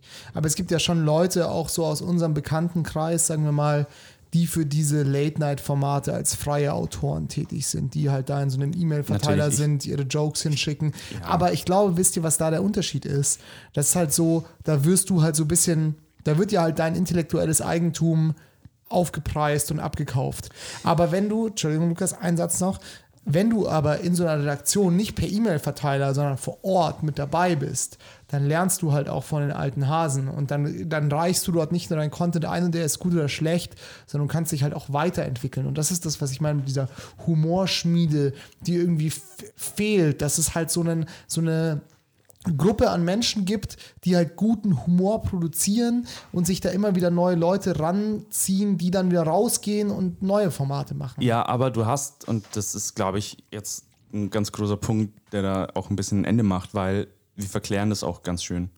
Also ich Absolut. glaube, äh, SNL hat wie viel haben die, wie viele Writer haben die pro, pro Staffel? Die haben 40, 50 Writer, ja. Wie viel kennst du davon? Das ist nicht äh, Bill Hader, der alles alleine schreibt in, in, in sieben Jahren. Und das Also, ist beim Cast doch genauso. das ist ein riesen, ein riesen Ding. So, die haben auch Leute abgelehnt, die super mega erfolgreich waren. Den Jim Carrey war nicht bei SNL. Der Kevin hat, Hart. Genau. So, ja, okay. Also die wurden halt erfolgreich. Ist auch ne? erfolgreich. Ja. Mit der erfolgreichsten. Er durfte den Oscar nicht nominieren, so, und das ist halt auch ein Erfolg. ähm, so, nee, aber du hast halt auch, auch bei Harald Schmidt, das waren nicht nur Klaas und, und, und äh, äh, Nein, natürlich Das nicht. sind nicht nur die vier. Ja, ne? ja, na Nee, klar. aber das, das meine ich damit. Also du hast nicht die Humorschnitte, das sind halt Leute, die auch Glück hatten, das sind Leute, die, die, die sich gut vermarkten konnten, die dann zu MTV gegangen sind und da Joko getroffen haben und dann, dann sich Pornotitel gegenseitig vorgelesen haben Aber sie hatten halt und trotzdem dann schon. berühmt eine- wurden. Sie, Weißt hatten vielleicht, sie hatten vielleicht eine Chance, dort mit erfahrenen Leuten aus ihrem Humorpotenzial was rauszuschnitzen. Aber die anderen Hum Autoren auch und die kennt heute keinen Schwanz mehr. Ja, klar. Also aber ich das glaube, hast du dass, ja immer. dass du das ist genau, ja, also das ist ja und deswegen so. glaube ich, gibt es das an sich bedingt nur, dass es wirklich auch bei, bei SNL, ich glaube, dass da Leute nach, nach Mhm. zwei Jahren rausgehen und sagen, ja, okay, fuck, habe ich es halt nicht gemacht. ich, ich glaube, was das nicht Problem, aber die, die, die größte Sache ist, bei uns hast du keine Blaupause. In Amerika ist es nun mal so, du fängst als Stand-Upper an. Meine Lieben, es gibt noch eine Frage, bevor wir uns hier einem weiteren Thema nähern, das wird schon des Öfteren angeteasert. haben. Satire? Was darf Humor? Oh, nee, ähm, und zwar wollte ich euch noch fragen. Und zwar einfach so eine gute, eine gute Frage, die man zum Beispiel auch als Cold Opener herausschneiden könnte, wenn sie am Ende gut ist. Habt ihr ein gutes Rezept für Zimtschnecken? Was ist euer Gulaschrezept, Jungs? Jetzt sagt mal hier. Nee, ähm, und zwar, und zwar, wenn ihr eine Unterhaltungsshow, also Unterhaltungsshow reicht von, sagen wir mal, Maybrit Illner bis, ähm, wie heißt die andere? Anne Will. Wow. Nee, War das schon sexistisch? Nein. Die andere? Sagen, die vier Männer sagen nein. Ja, die, der Die vier hohe weißen Rat, Männer sagen der hohe Rat der Die vier weißen, weißen Männer. privilegierten Männer sagen. Und wenn die vier weißen Männer sagen nein, dann stimmt das auch. Es ist nicht ob 2021. das bei euch genauso gerade ist, I doubt it. das ist übrigens der weiße privilegierte Obermann. Ist Ja, das genau. nicht lustig? Ist unser- Sexismus ist das nicht Ist toll. unser Anführer. So, Ähm, Guten Abend. guten Abend, meine Damen und Herren. Ähm, also, jetzt mach die Frage, du Eumel. also, ähm, Drück mal wenn- ein paar Knöpfe. wenn ihr, wenn ihr eine Unterhaltungsshow canceln könntet, die aktuell im deutschen Fernsehen läuft, ähm, so auf dem Spektrum von, weiß ich nicht, äh, Maybrit Illner bis Anne Will. äh, Ariane Alter, Late Night Alter, also einfach so alles, was am Abend äh, zur Unterhaltung dient. Was würdet ihr jetzt mit sofortiger Wirkung aus dem Programm nehmen und warum? Jede kurz, bitte eine Eins. kurz gehalten. Nur im ersten. Nur im ersten? Nur im ersten. Und zwar aus dem ganz einfachen Grund ist, dass dieser Mensch nicht kapiert, was gerade passiert Jo. auf der Welt. Dieter Nur. muss Dieter nur versteht nicht, was da gerade vor sich geht. Und das hat nichts mit irgendwie Cancel Culture oder sowas zu tun. Also, an, nee, komm, will ich nicht ausführen. Ich würde ihn canceln, sendetechnisch, nicht personentechnisch. Ja. Ich würde ihm die Sendung wegnehmen. Ich würde das eins zu eins so unterschreiben. 60 Millionen, will ich sagen, verschenkt, aber hätte man sich besser sechs Schürles gekauft? Sechs was? Sechs Schürles gekauft? Das ist Schirle. Schürle, der Schürle, der Spieler, Ach, der sechs jetzt Schirle. Ah, ich ja, dachte, sechs ich- Schürles. Ich Schor- ich habe als Schorle? verstanden. Ich dachte Sechsmal Schirle. Umgangssprache. Wir wollen über den Elefanten, den metaphorischen im Raum sprechen. Michael Bulli-Herbig, Rick Karanian und Christian Tramitz. Ein kongeniales Trio der 90er, wie wir in der ARD sagen. Nee, Spaß beiseite. Ähm, Ich habe es vorhin schon äh, genannt als Referenz bei mir, ähm, dass es mich humoristisch irgendwie geprägt hat. Wie ich das heute einzuordnen weiß, weiß ich ehrlich gesagt gar nicht mal so sehr. Aber wollen wir das vielleicht kurz in die Runde noch kurz geben? Hat euch damals Bully, also als ihr jung wart, habt ihr das geguckt? Fandet ihr das gut? 100 Prozent. Oh mein Gott, ja, ich habe Bulli-Parade sehr viel geschaut. Ähm, ich habe Shoot is Manitou, das Hörspiel vor dem Film gehabt und habe das Hörspiel rauf und runter gehört. Habe die Sachen dann auswendig gekonnt. Äh, Traumschiff Suppress fand ich mega funny, auch einfach nur. Ja. Felix, wie ist das bei dir? 100 Prozent. Äh, das wurde bei uns auch auf dem Schulhof äh, jeder, der das auswendig konnte und das halbwegs imitieren konnte, äh, war der King. War Das schon war- irgendwie outstanding. Man muss ja auch dazu sagen, ich meine, Schuh des Manitou ist, glaube ich, Lukas, du weißt das, äh, es ist, äh, glaube ich, Stand jetzt auch mit Fuck You Goethe und sowas immer noch der erfolgreichste Kinofilm. Ist es nicht mehr? Ähm, der erfolgreichste Kinofilm Ein Deutschlands Deutscher. ist Otto der Film. Von Tatsächlich. 1985 Nein, oder so. Doch, doch, doch. Ähm, Ey, schau das mal nach, bitte, Glatte, google das mal kurz. Oder äh, Fuck You Goethe hat es überholt, aber es ist auf jeden Fall in den Top 3. Es Liste erfolgreichste Kinofilme Deutschland gibt es bei Wikipedia, 100 pro. Platz 1 ist das Dschungelbuch, tatsächlich. Schuh des Manitou, Schatz im Silbersee, Winnetou 1, Traumschiff Periode 1. Das ist nicht die offizielle Liste. Der erfolgreichste deutsche Film seit 1992, Inside Kino. In 92, ja. Otto der Film ist Platz 5. Das ist seit 92. Seit 76. Das ist äh, Zuschauerzahlen oder Einspiel? Besucher. Dann schon mal Einspielergebnis. Ah, okay. Auf jeden Fall haben wir irgendwie alle damals Bully, also fanden wir gut. Ich glaube, ich habe auch den Kinofilm tatsächlich sogar Den Kinofilm? zweimal, den Kino, ähm, Film tatsächlich sogar zweimal gesehen. Schuh des Manitou. Genau. Nichtsdestotrotz ist der Humor der Bully-Parade irgendwie schlecht gealtert.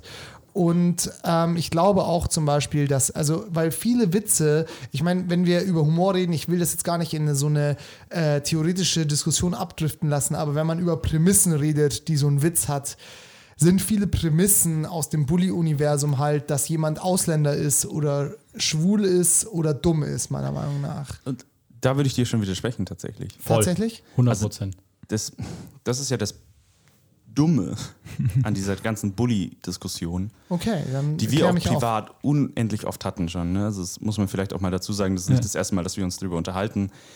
Ähm, die Gags an sich oder die, der Humor an sich, der Bully-Parade und auch Judas Manitou und Traumschiff Surprise, das ist unfassbar lustig und das würde, würde ich auch heute noch sagen, dass das auch deutscher Humor tatsächlich in, in einer gewissen Perfektion ist. Ähm, In einer Nussschale. und genau, in einer Nussschale. Und das, das Dumme ist, dass es das nicht braucht, dass es aus, ausländerfeindlich oder homophob ist. Okay, ja, also es ist nicht die Es Prämisse. ist nicht die Prämisse, Okay. sondern das haben die einfach nur draufgepackt, weil sie dachten, hey, lustig, der Indianer ist eine Tunte. Wir können da mal in eine Sache reinhören. Ich habe da einfach aus YouTube einen Sketch äh, von 1999 rausgecrawlt, ähm, wo mich eben auch die Prämisse an der Stelle interessieren würde. Ähm, es ist auf jeden Fall, äh, genau. au- Wie heißt denn der dem- Titel? Äh, unser Traumschiff Landung heißt der und wir, wir hören da einfach mal kurz eine halbe Minute rein.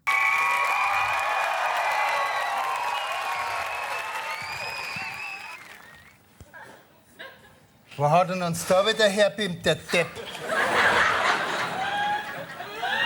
Mit da hier unten ist ja gar, gar nichts los. Absolut tote Hose. Genau wie bei dir. Hä?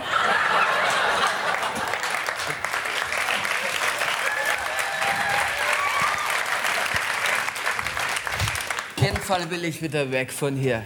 K- Wie hast du nochmal? Cap. Captain. Geh weiter, Captain. Nach Hause telefonieren. Okay. Schrotte, du blöde Kuh, wo hast du uns hinbeamt? Schrotte! Der Funkkontakt ist kaputt. Ma, da kommen wir ja gleich vor wie der Robinson Crusoe.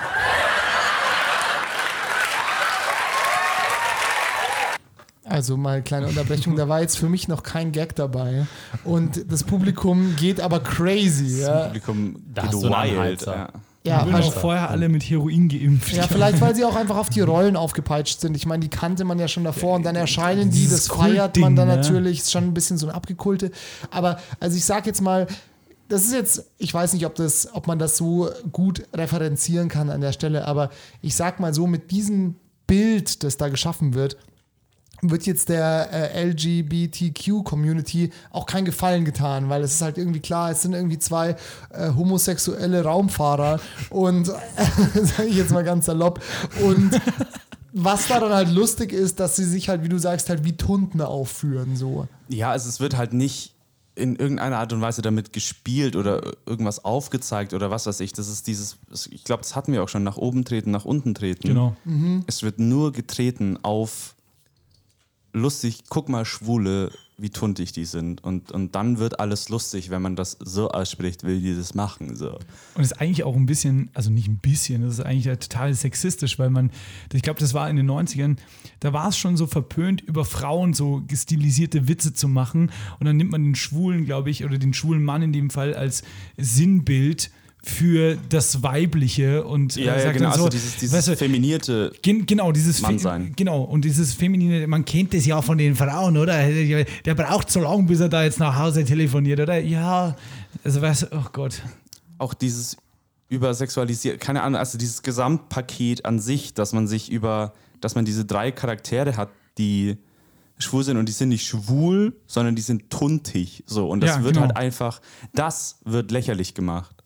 Nicht eine Situation, in der sie sind oder nicht, nicht, allem, nicht Alter, du hast es gerade schon gesagt, sie sind ja tuntig, sie, sind, eigentlich- sie, sie leben eigentlich das Klischee, was Genau, die Gesellschaft gemacht hat. Nein, sie sie, erstellen sogar ein Klischee. und dann, Genau, jetzt genau, genau, genau, verstärken genau. sie Oder verstärken es, genau, weil da muss ich dir eigentlich widersprechen. Sie sind ja nicht schwul. Da sagt ja niemand in dem Dialog, ich liebe einen Mann. Verstehst Genau, du, was ich meine? und ich glaube, das, ist- das ist perfide und ich glaube, dass das was ist, worüber die drei da oder die Autorenschaft da nicht nachgedacht hat, dass das, und das ist das perfide, und da möchte ich jetzt auch mal aus, aus vielleicht eigener Erfahrung sprechen, das ist das perfide, dass man als ähm, schwuler Junge denkt, okay, so sind Homosexuelle. Genau, So, ja. so sehen die aus, so reden die, so Genau, verhalten so die muss sich. ich mich auch verhalten, Ich bin nicht so, dann bin ich entweder falsch, dann bin ich lächerlich oder ich bin gar nicht schwul. So. Ja, und dann genau. wird einem ein Bild aufgezeigt und wie man sich dabei fühlt, das ist, ich glaube, der Impact ist das, was nie jemand beachtet hat. Und Mhm. wem man da eigentlich wehtut und wem man da verletzt, inwiefern,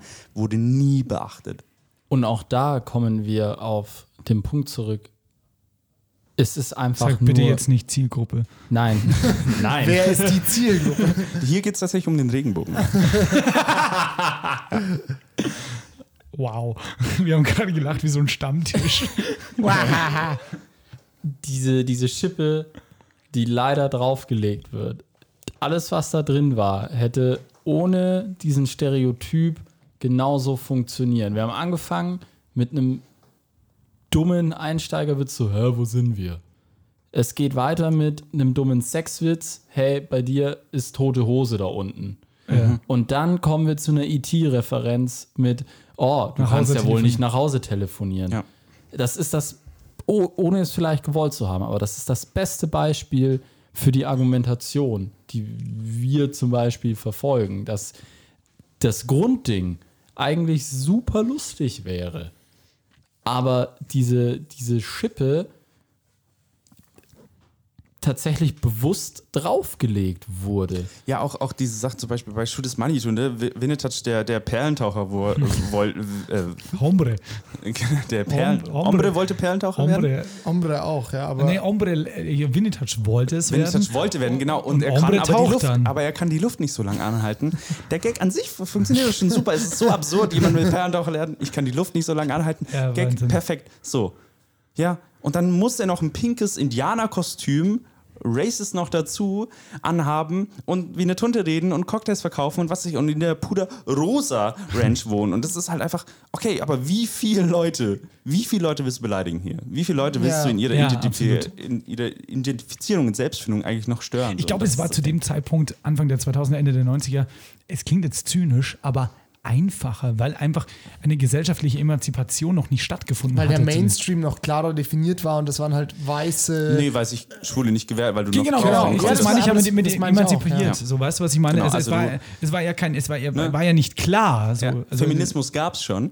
Ja. Und die Schwulenbewegung war ja, das sind halt die Lustigen, die beim CSD in Lack und Leder tanzen. Aber Ja, das hat ja genau. der Sebastian auch gerade gemeint, Genau, über Frauen ja. konnte man sich halt nicht mehr so lustig machen. Ja. Da hast du dich halt über die Schwulen lustig Das mussten gemacht. die schon selber machen. Es das geht musste ja Anke auch- Engelkes selber machen. Es Das geht ja stimmt, auch ja. darum, jetzt nicht äh, komplett zu sagen, hey, äh, Bully Herbig und die ganze Truppe hasst Nein, aber ich, Schwule, aber es ist einfach wahnsinnig falsch, dass bis jetzt noch kein Ja. Statement gekommen Genau, und ist. das ist dass- nämlich, und also das ist es es. wurde bis jetzt noch nicht anerkannt, hey, ähm, das war falsch und Auch- das ist falsch. Auch Ja. dass es nicht eine große gesellschaftliche Debatte ist, ist es ja tatsächlich auch so ein bisschen. Ich meine, Leute finden das immer noch lustig. Die haben, du hast es vorhin angesprochen, Bully Parade, der Film kam 2017, 18 raus. Ich oh google das Gott, ich war da an. auf der Premiere, das war ja der ein war Trauerspiel. erfolgreich. Der war nicht so erfolgreich wie die anderen, aber der war immer noch erfolgreich. Wir haben das immer noch ein paar die Millionen haben das Leute auch gesehen, ne? Immer noch gemacht. So, Ja. das ist nicht was, was man sagen 2017 kann. kam der raus. 2017. Das ist nicht was, was man sagen kann. Das war in den 90ern oder 2001. Das da gab es noch alles nicht. so, ne? 2017 war das Jahr vor MeToo.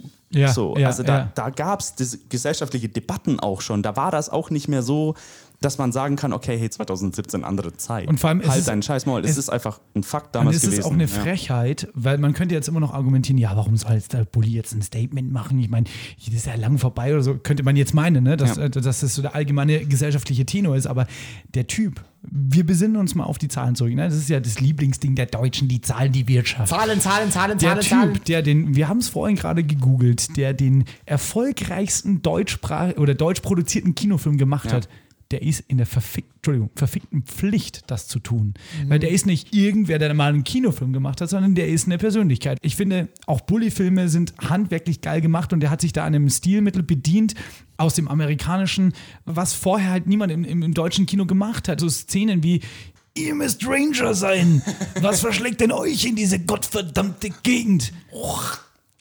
Ja. arbeitet hier eine Uschi. Also, weißt du, das ist, da, da trittst du niemandem auf den Schlips, da beleidigst du keine Das ist einfach Person. eine gute Western-Parodie auch. Ja, ne? Und da, halt da hast du, da hast du halt, wiederum. genau, da hast du Die halt haben dieses, schon was drauf, Da hast du die dieses amerikanische und genau so gesprochen und weißt du, was ich meine? Das ist halt vorher also so handwerklich en Detail haben das wenige gemacht, um dann genauso einen humoristischen Aspekt herauszufiltern wie, ja, arbeitet hier eine Uschi. Ich meine, da fühlen sie vielleicht ein paar Bayern angegriffen, weil der Christian Trammels jetzt da ein bisschen bayerisch spricht, Ja. aber darum geht es ja gerade nicht, sondern der Fakt ist, was ihr auch schon meinte, dieses drüber sein und ich attestiere ihm. Ich kenne den Mann jetzt nicht, aber so von der Außenwirkung her attestiere ich ihm jetzt auch als Medienmacher irgendwo, das hat er gemacht, um den Sellout zu optimieren. Ohne die ganzen schwulen Witze zum Beispiel oder Frauenwitze oder whatever. Und es gab ja auch rassistische Witze, ne? Das muss man noch mal dazu- Ja, genau. diese Können wir- Japaner Wollen wir da kurz rein? Da Ja, habe ich genau. kurz noch was, habe ich kurz was da, können wir auch kurz reinhören. Eine Leihgabe aus dem chinesischen Staatszirkus. Rick Kovanian als Chinese. Abend. Herr Lipang verfügt über die seltene Gabe, sich mit Verstorbenen in Verbindung zu setzen. Dazu braucht er allerdings absolute Ruhe. Herr Lipang, was ist das für eine verstorbene Person, mit der Sie sich in Verbindung setzen? Äh, Menü 23, Ente süß-sauer. Das ist mystisch. Eine Stimme aus dem Jenseits. Also ich glaube, was man dazu sagen muss, ist, ähm, die parodieren ja da eine Fernsehsendung, wo jemand ins Jenseits quasi kommuniziert, was es wohl in den 90ern gab. Aber der Rassismusgedanke ist auf jeden Fall klar geworden. Was ich damit meine, ich glaube, die haben das da drauf gesetzt, weil sie wussten, also ich glaube, so schlau sind sie halt. halt genau, pass auf. Weise. Und so, und jetzt sind wir beim Punkt. Aber ich würde behaupten, jetzt einfach nur ne, subjektiv, dass die so schlau waren. Und ich meine, es vielleicht sogar die Autoren oder Kavanian, Tramitz und Herbig selber, dass sie gesagt haben, okay, wir wissen genau, in welche Richtung das schlägt. Wir wissen aber auch, in welcher Zeit wir gerade leben, was das Ganze nicht entschuldigt. Aber wir können das gerade zu einem gewissen Punkt Mainstream-mäßig verkaufen. Und das meinte ich mit Sellout. Ich glaube, die wissen genau, handwerklich haben sie einiges drauf. Sie wissen, die haben auch ein bisschen was revolutioniert, so vielleicht ein bisschen was Film angeht, Unterhaltungsfilm. Und ich attestiere Ihnen jetzt einfach mal von der Ferndiagnose, zumindest jetzt von der Außenwirkung aus dem Jahr 2020, dass Sie das gemacht haben, um eben noch mehr zu gefallen, um dem Mainstream etwas mehr zu geben, um, um, um da wirklich noch den letzten Lacher aus der Dose rauszufischen. Ich sage, das ist aber auch meine rein persönliche Sicht, dass es nicht die Absicht des Filmes ist oder der, der, der Werke zu sagen, hey, okay, wir machen die LGBTQ-Community runter, wir machen bewusst rassistische Sachen, sondern es ist schlichtweg am Ende vom, am, am, am Ende vom Tag war es so, hey, ähm, ja, in unseren Augen können wir das noch ein Stück lustiger machen. Mhm. Es ist so ein, hey, wir Es ist können. Geblödel. Ja, es ist so, hey, wisst ihr was, wenn, wenn, wenn wir daheim rumsitzen und, und äh, den stereotypischen Schwulen nachmachen, dann lachen die Leute. Warum legen wir nicht noch eine Ebene auf den Gag drauf? Weil, wenn, nicht das, das Beispiel, was wir gerade hatten, sondern das davor, da war es ja wirklich so, hey, das ist solide, das ist lustig. wenn diese Ebene der, des Stereotyps, dieses dieser, dieser Imitation von, von Tunden oder was auch immer Mhm. wegfällt, dann ist das lustig.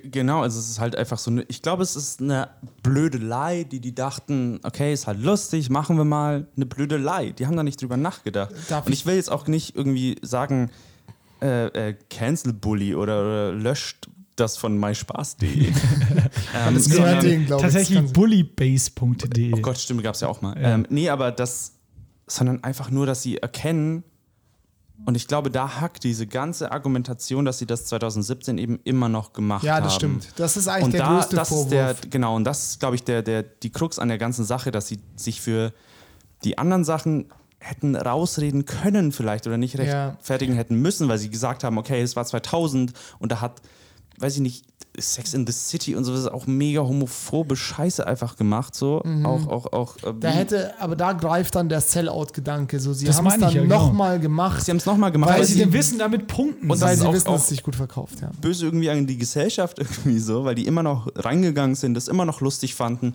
und dass dann die Verantwortung von, von Leuten, die Filme machen, nicht da ist, zu sagen, ja, okay, dann lassen wir das vielleicht weg oder wir machen es Mhm. nicht oder wir greifen es sogar. Und das wäre ja die ideal intellektuelle Lösung. auf, so. Wir greifen das auch noch auf, dass wir das Ja. damals gemacht haben und entschuldigen uns mit dem Film dafür. Ja. Es ist alles nicht passiert. Und Die ich, Möglichkeit wäre da gewesen. Sie haben es sogar Genau. noch schlimmer gemacht. Also ich Ja, habe den Film ja gesehen. Ich hab- ich leider auch, Ja, ja. und wenn du dich erinnerst, der Film erzählt folgendes Narrativ und das hab haben, sie ja, das haben sie ja früher nicht gemacht. Da war das ja automatisch die gesetzte Situation, ne, dass die alle so tuntig sind, wie der Lukas vorhin gesagt hat, sondern der, in diesem Film um Gottes sind das die ja die. Oh, Sie landen Genau, auf genau. diesem Frauenplaneten. Ja, pass, genau. Und das ist ja kommt homophob ja Sexismus und. Sexismus in einer Nutshell, in einer Nussschale. In einer Nussschale. In einer Nussschale. Meine Damen und Herren. Ähm, denn sie landen ja auf diesem Frauenplaneten und vorher reden sie alle wie so Hollywood-Typen. So Christian Tramitz sitzt im Raumschiff, steuern sie drei Koordinaten nach rechts und dann landen die da und dann auf einmal sind sie alle so.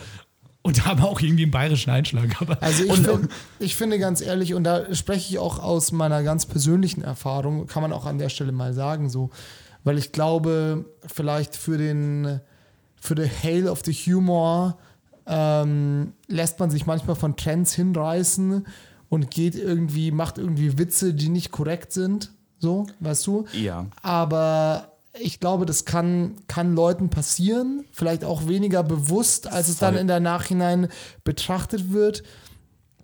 Aber in dem Moment, wo du erkennst, dass du mit dem Humor, den du machst, vielleicht auch viele Leute, weiß ich nicht, einfach ein schlechtes Gefühl gibt. Ich würde mal sagen, ein schlechtes Gefühl gibt, weil das ist sehr ungreifbar, aber trotzdem beschreibt es das, was wahrscheinlich passiert ist, dass einfach Leute, wie zum Beispiel du jetzt gesagt hast bei, bei diesem Traumschiff-Ding, dass halt junge, schwule, homosexuelle Leute angucken und sich denken so, ah, ist das, ist das das? Ja. Also so ist das, also der Mainstream präsentiert jetzt das so, muss ich dann so sein? Also der vielleicht auch Leute wirklich, dadurch, dass es halt im Fernsehen, im Kino sehr präsent war, vielleicht wirklich ein schlechtes Gefühl gegeben hat. So, dass man halt da sagen muss, ich war vielleicht jetzt als, als ein Bully Herbig, ich bin ein erfolgreicher Produzent, so, ich kann jetzt an der Stelle sagen, Leute, ich habe das vielleicht als dummen Witz missbraucht, weil es damals halt gut funktioniert hat.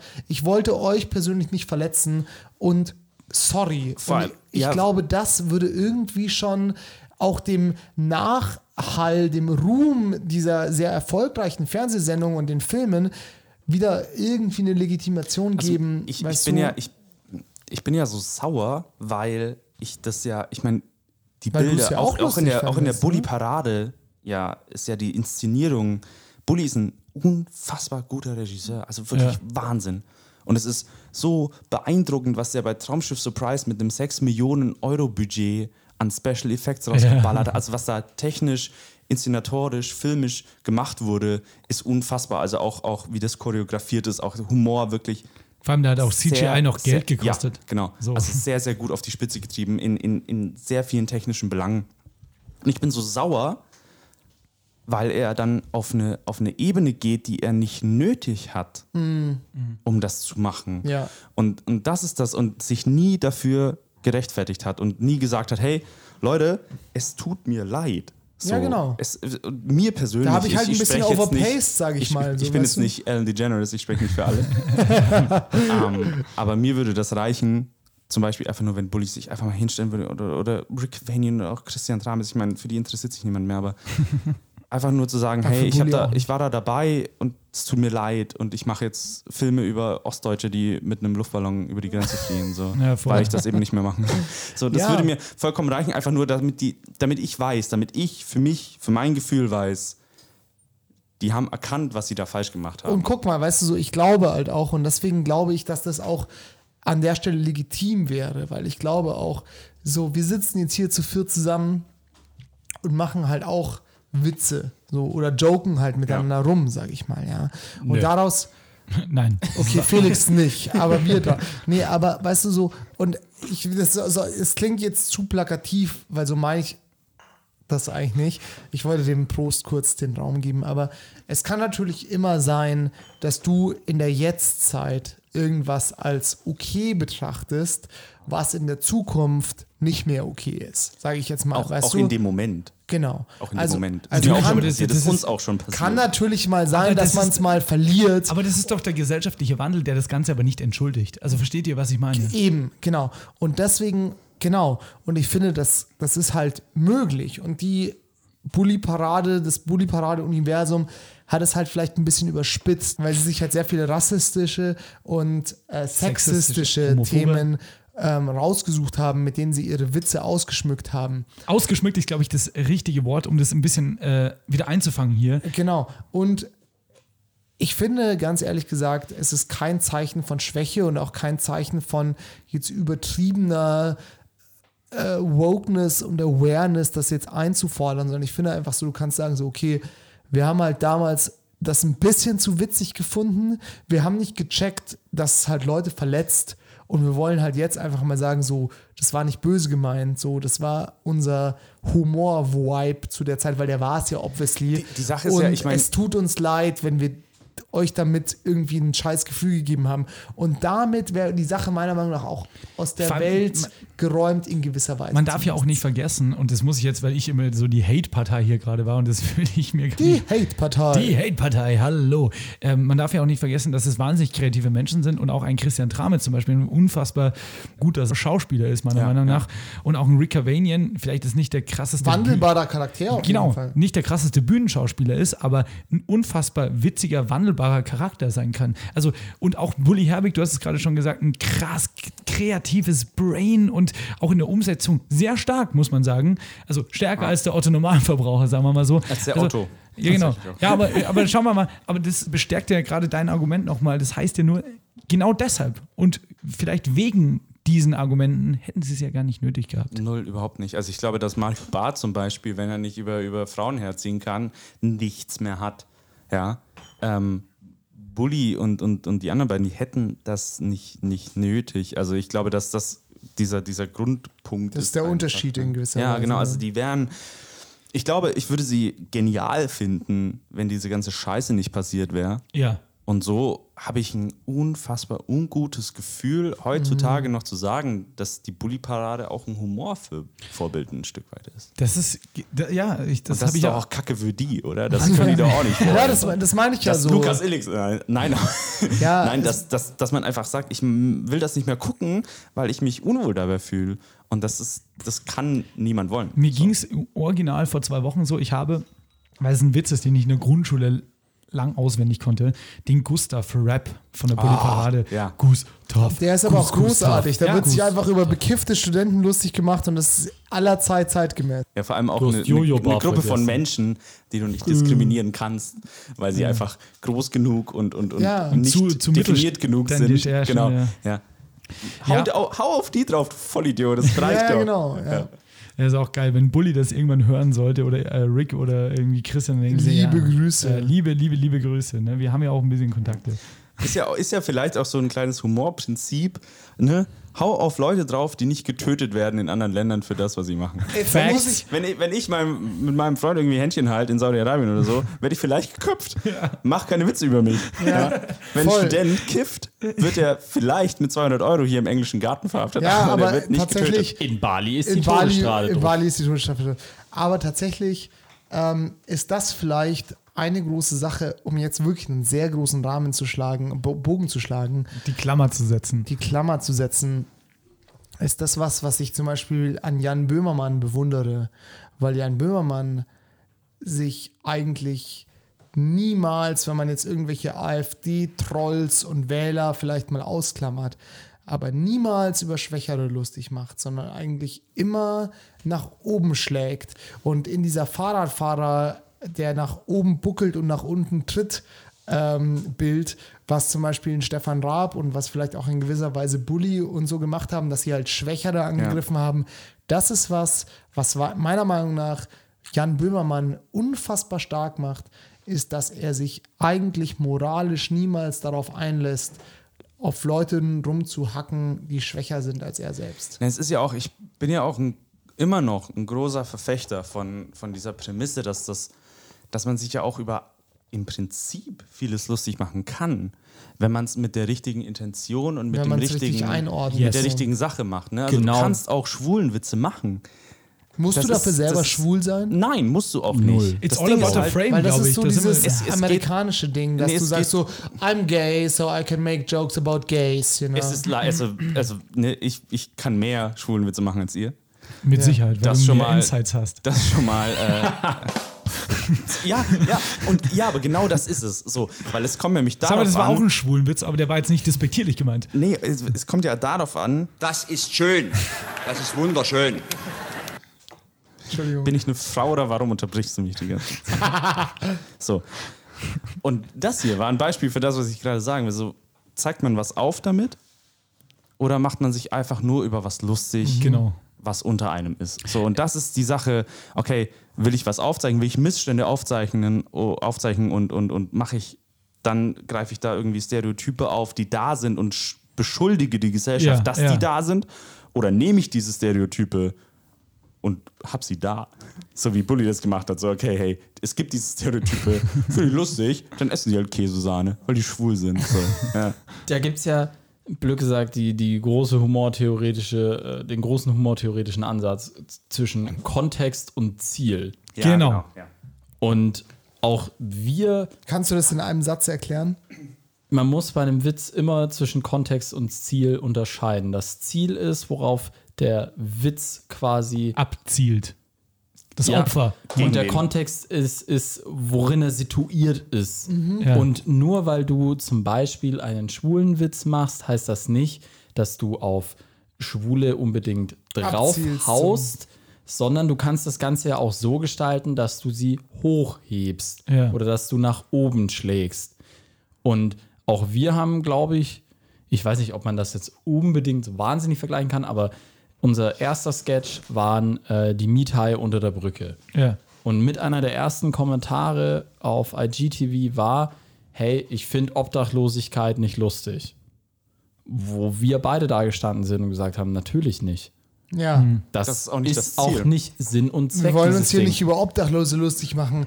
Der Es Kontext. darf ich es erklären? Bitte gerne. Als Rezipient, ja. es geht ja darum, das System hinter der Wohnungsvergabe zu kritisieren. Ne? Also, dass du selbst als Obdachloser sozusagen so, also, dass du, dass du in, durch alle Schichten hindurch ähm, das Problem hast, eine richtige Wohnung zu finden und dass du überall beschissen wirst. Und das wird halt sozusagen überspitzt dargestellt durch einen Obdachlosen. Genau, Genau, der Kontext ist obdachlos. Das Ziel ist aber tatsächlich der höchste Mietmarkt, den man irgendwie finden kann. Und jetzt Ja. wollen wir uns wirklich keine äh, äh, politische Realsatire oder was auch immer auf den Zettel schreiben. Aber das ist ein plakatives, einfaches Beispiel für sowas. Vielen Dank euch beiden, Lukas, Felix. Danke euch. Schön, dass ihr heute hier in meinem Wohnzimmer wart. Und Ey, wenn wir schon so wir machen uns jetzt noch ein Bier auf, würde ich sagen, oder? Wir haben immer noch eine Playlist, das Kassettendeck, und die will Oh weiter yeah. befüttert werden. Hell. Deshalb haut jetzt mal einfach aus dem Freestyle. Wir haben es leider nicht vorher geprobt oder euch einen Schuss vom Buch gegeben. Drei Songs drauf. Los. Tom Misch, Damselfly, Ja. Falco, Mutter der Mann mit dem Koks ist da. Geil. Äh, und Flut, schlechte Manieren.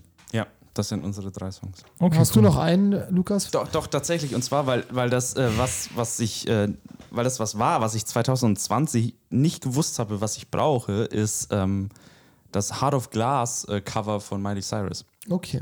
Ich setze drauf Praise You von Fatboy Slim. Oh, geil. King of My Castle von Wamdu Project und Around the World from ATC, weil wenn wir schon 90s Revival machen, dann machen wir es richtig. Ähm, ich setze drauf ähm, Rockefeller's Gang von Fatboy Slim. Ähm, ich setze drauf ähm, Carousel Ride von äh, Rubble Bucket. Dann äh, werfe ich drauf Love von den Leoniden und ähm, dann werfe ich noch drauf äh, Downtown von Petula Clark von vor sau vielen Jahren, um einfach dreckig dreist jetzt hier Werbung zu machen für meine Radiosendung Downtown EUFM äh, jeden Samstag von 10 bis 14 Hören Sie sich Uhr. das an, meine Damen und Herren. Ah, Und ich muss EUFM. korrigieren, es ist Damselfly von Loyal Kana, aber dafür von Tom Misch Midnight in Paris. Dann So. sind wir komplett. Und jetzt glaube ich, machen wir Feierabend, oder? Ich würde sagen, ähm, an dieser Stelle gibt es Lost nur noch, gibt es nur Ja, noch. Lost in Paris. Lost in Paris. Downtown EUFM. an dieser Stelle gibt es nur noch Programmhinweise. Downtown Ego FM mit Sebastian Heigl auf Ego FM. Ähm, Felix Brandelig, der bei Energy ab und zu mal äh, zwischen 0 Uhr und 3 Uhr oder so auf Sendung ist. Ja, wann sag mal, mach mal dreckig Werbung jetzt.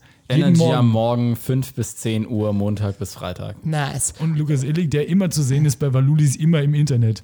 Und mich hören Sie hier, ähm, weil alles ist Pop. Und falls Sie sich gefragt haben, Oder bei ihrer Steuererklärung. falls Sie sich gefragt haben, liebe Hörer und HörerInnen, Nein, das war was falsch. Hörer oder Hörerinnen oder Hörer? Hörer und HörerInnen.